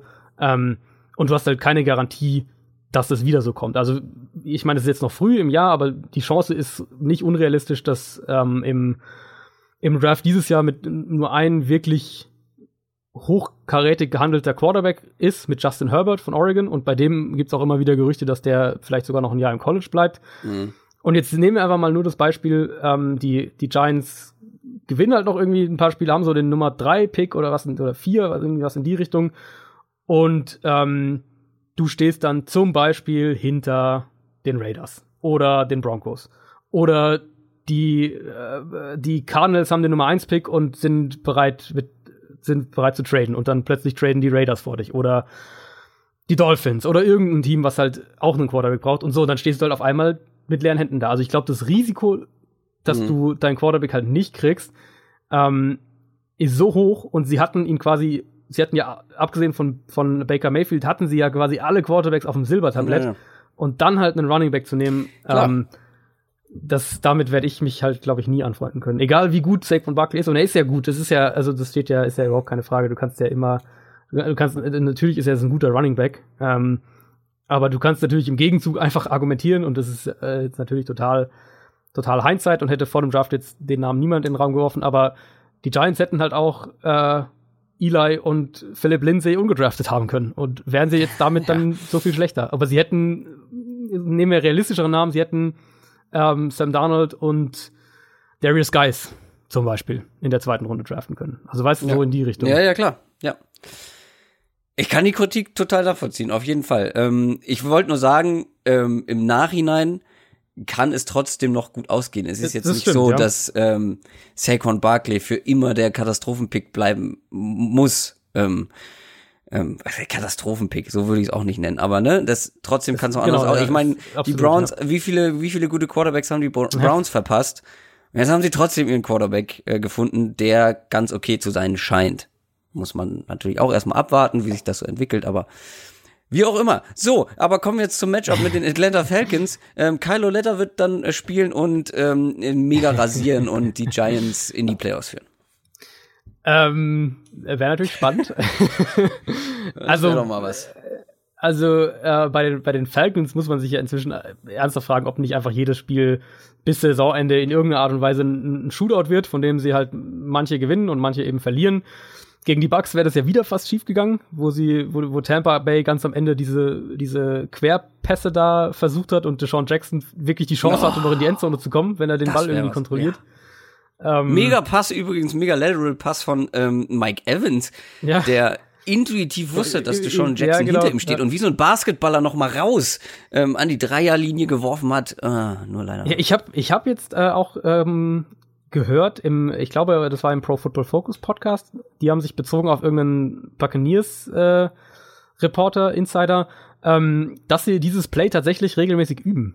Also das war jetzt nicht irgendwie wohl anscheinend nicht irgendwie völlig totaler Zufall, sondern. Ja, aber auch, dass der eine Receiver äh, den Ball ähm, dreimal hochhält, dann fallen lässt und dann Mike Evans den Ball bekommt. Ja, gut, das, die, wie die, ob die Ausführung so aussehen sollte, das weiß ich jetzt auch nicht, aber grundsätzlich anscheinend ist das ein Play, was sie zumindest jetzt nicht völlig äh, aus dem Hut gezogen haben, sondern ähm, was sie irgendwie, irgendwie einstudiert haben. Aber gut, schauen wir also auf das Spiel. Gerade zu Hause, Passing Offense der Falcons ähm, ist extrem stark. Auch wenn da jetzt ähm, das Run-Game natürlich ohne Freeman ähm, über Coleman und Ito Smith funktionieren muss, aber halt auch funktionieren kann. Da mache ich mir ehrlich gesagt gar nicht so große Sorgen. Ich glaube, wenn Matt Ryan alle 16 Spiele in einem Dome spielen würde, dann wäre er der MVP dieses Jahr. Ähm, wir gehen Stand heute davon aus, dass sowohl Calvin Ridley als auch äh, Mosen Nu, die ja beide gegen Tampa angeschlagen raus mussten, dass sie beide gegen die Giants spielen können und, und äh, gegen eine, sagen wir mal, durchschnittliche Giants-Defense, äh, gerade was Pass-Defense, sowohl in der Secondary als auch den Pass-Rush äh, angeht, erwarte ich eigentlich einen weiteren sehr guten, sprich 30 Punkte Auftritt der Falcons Offense. Wenn man den Gedanken dann so weiterdenkt, natürlich die Frage, können die Giants ähm, in einem Shootout offensiv mithalten? Bisher gibt es halt tatsächlich nicht viel, was darauf hindeutet. Also selbst, selbst gegen diese Falcons Pass Defense muss das erstmal, müssen sie mich das erstmal, mir das erstmal zeigen. Eli ist einer der konservativsten Quarterback, was ähm, seine, seine, also wie, was das angeht, wie weit er den Ball wirft. Wenn er dann mal richtige Big Plays versucht, also 20 Yards oder mehr, ähm, ist er dabei extrem ungenau, haben wir letzte Woche auch schon ein bisschen thematisiert. Giants sind vor allem in dieser, in dieser Intermediate Range, in dieser mit, mittleren Reichweite, wo du ja auch gerade einen ähm, Odell Beckham beispielsweise einsetzen könntest, um dann Yards nach dem Catch zu kreieren, was, ähm, was so einer der zentralen oder eines der, der einzigen Elemente in der Ben McAdoo Offense war. Ähm, da sind die Giants extrem schlecht.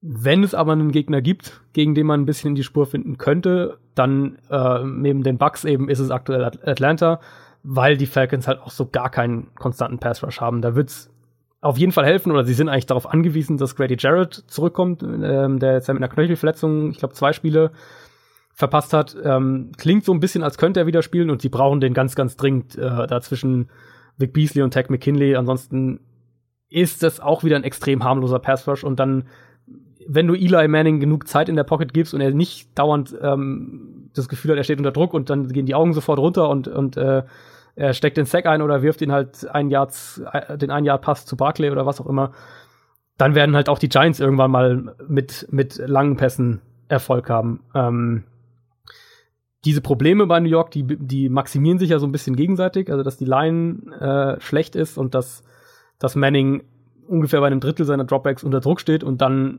gleichzeitig mit Druck halt nicht umgehen kann. Wenn das in dem Spiel nicht passiert, also wenn die, sprich, wenn die Falcons keinen Pass Rush kreieren können, dann glaube ich, sprechen wir wieder von dem nächsten äh, Shootout mit Falcons Beteiligung, weil dann, wenn ja. du Eli die Möglichkeit gibst, dann die Waffen, das haben wir immer gesagt, die sind natürlich da. Genau, und Eli Manning ähm, ist halt auch mal gut für ein für ein okayes Spiel. So ist ja. es ja nicht. Ja, also ähm, das war halt nur gegen die Eagles äh, echt. Puh. Mies, ja. Ah, echt nicht gut. Ähm, gut, das waren alle Spiele aus Woche Nummer sieben. Die Packers, Raiders, Seahawks und Steelers haben Pause, haben Bye Week. Ähm, und wir sind durch mit all unseren Previews. Wir, äh, beziehungsweise ich habe gesehen, dass du ähm, das ähm, Donnerstagsspiel, also heute Nacht, ähm, Broncos gegen Cardinals kommentieren wirst. Ja. Mein Beileid. Ja, genau. Also ich ähm, kommentiere ja im Moment so ungefähr einmal einmal im Monat bei The Zone. Das ist äh, diese Woche das Spiel. Ähm, nächste Woche, äh, nächsten nächsten Monat ist es ähm, ein vielversprechenderes Spiel, sagen wir es mal so. Mm. Willst du noch nicht verraten, welches? Ja, ich äh, warte mal noch ein bisschen. Alles klar. Gut, äh, dann bin ich sehr gespannt, ähm, ob du an dich halten kannst, ähm, wenn die Cardinals spielen und sie vielleicht schlecht spielen sollten. Ähm, Ansonsten äh, hören wir uns natürlich nächsten Donnerstag wieder. Äh, gucken, was bis dahin passiert, ob Kylo Ledder wirklich die Giants. ah, nee, komm, lassen wir das. Ähm, Saquon Barkley wird's richten. Und in diesem Sinne, ähm, schöne Woche, viel Spaß bei den Spielen. Bis dann, ciao. Macht's gut. Ciao, ciao.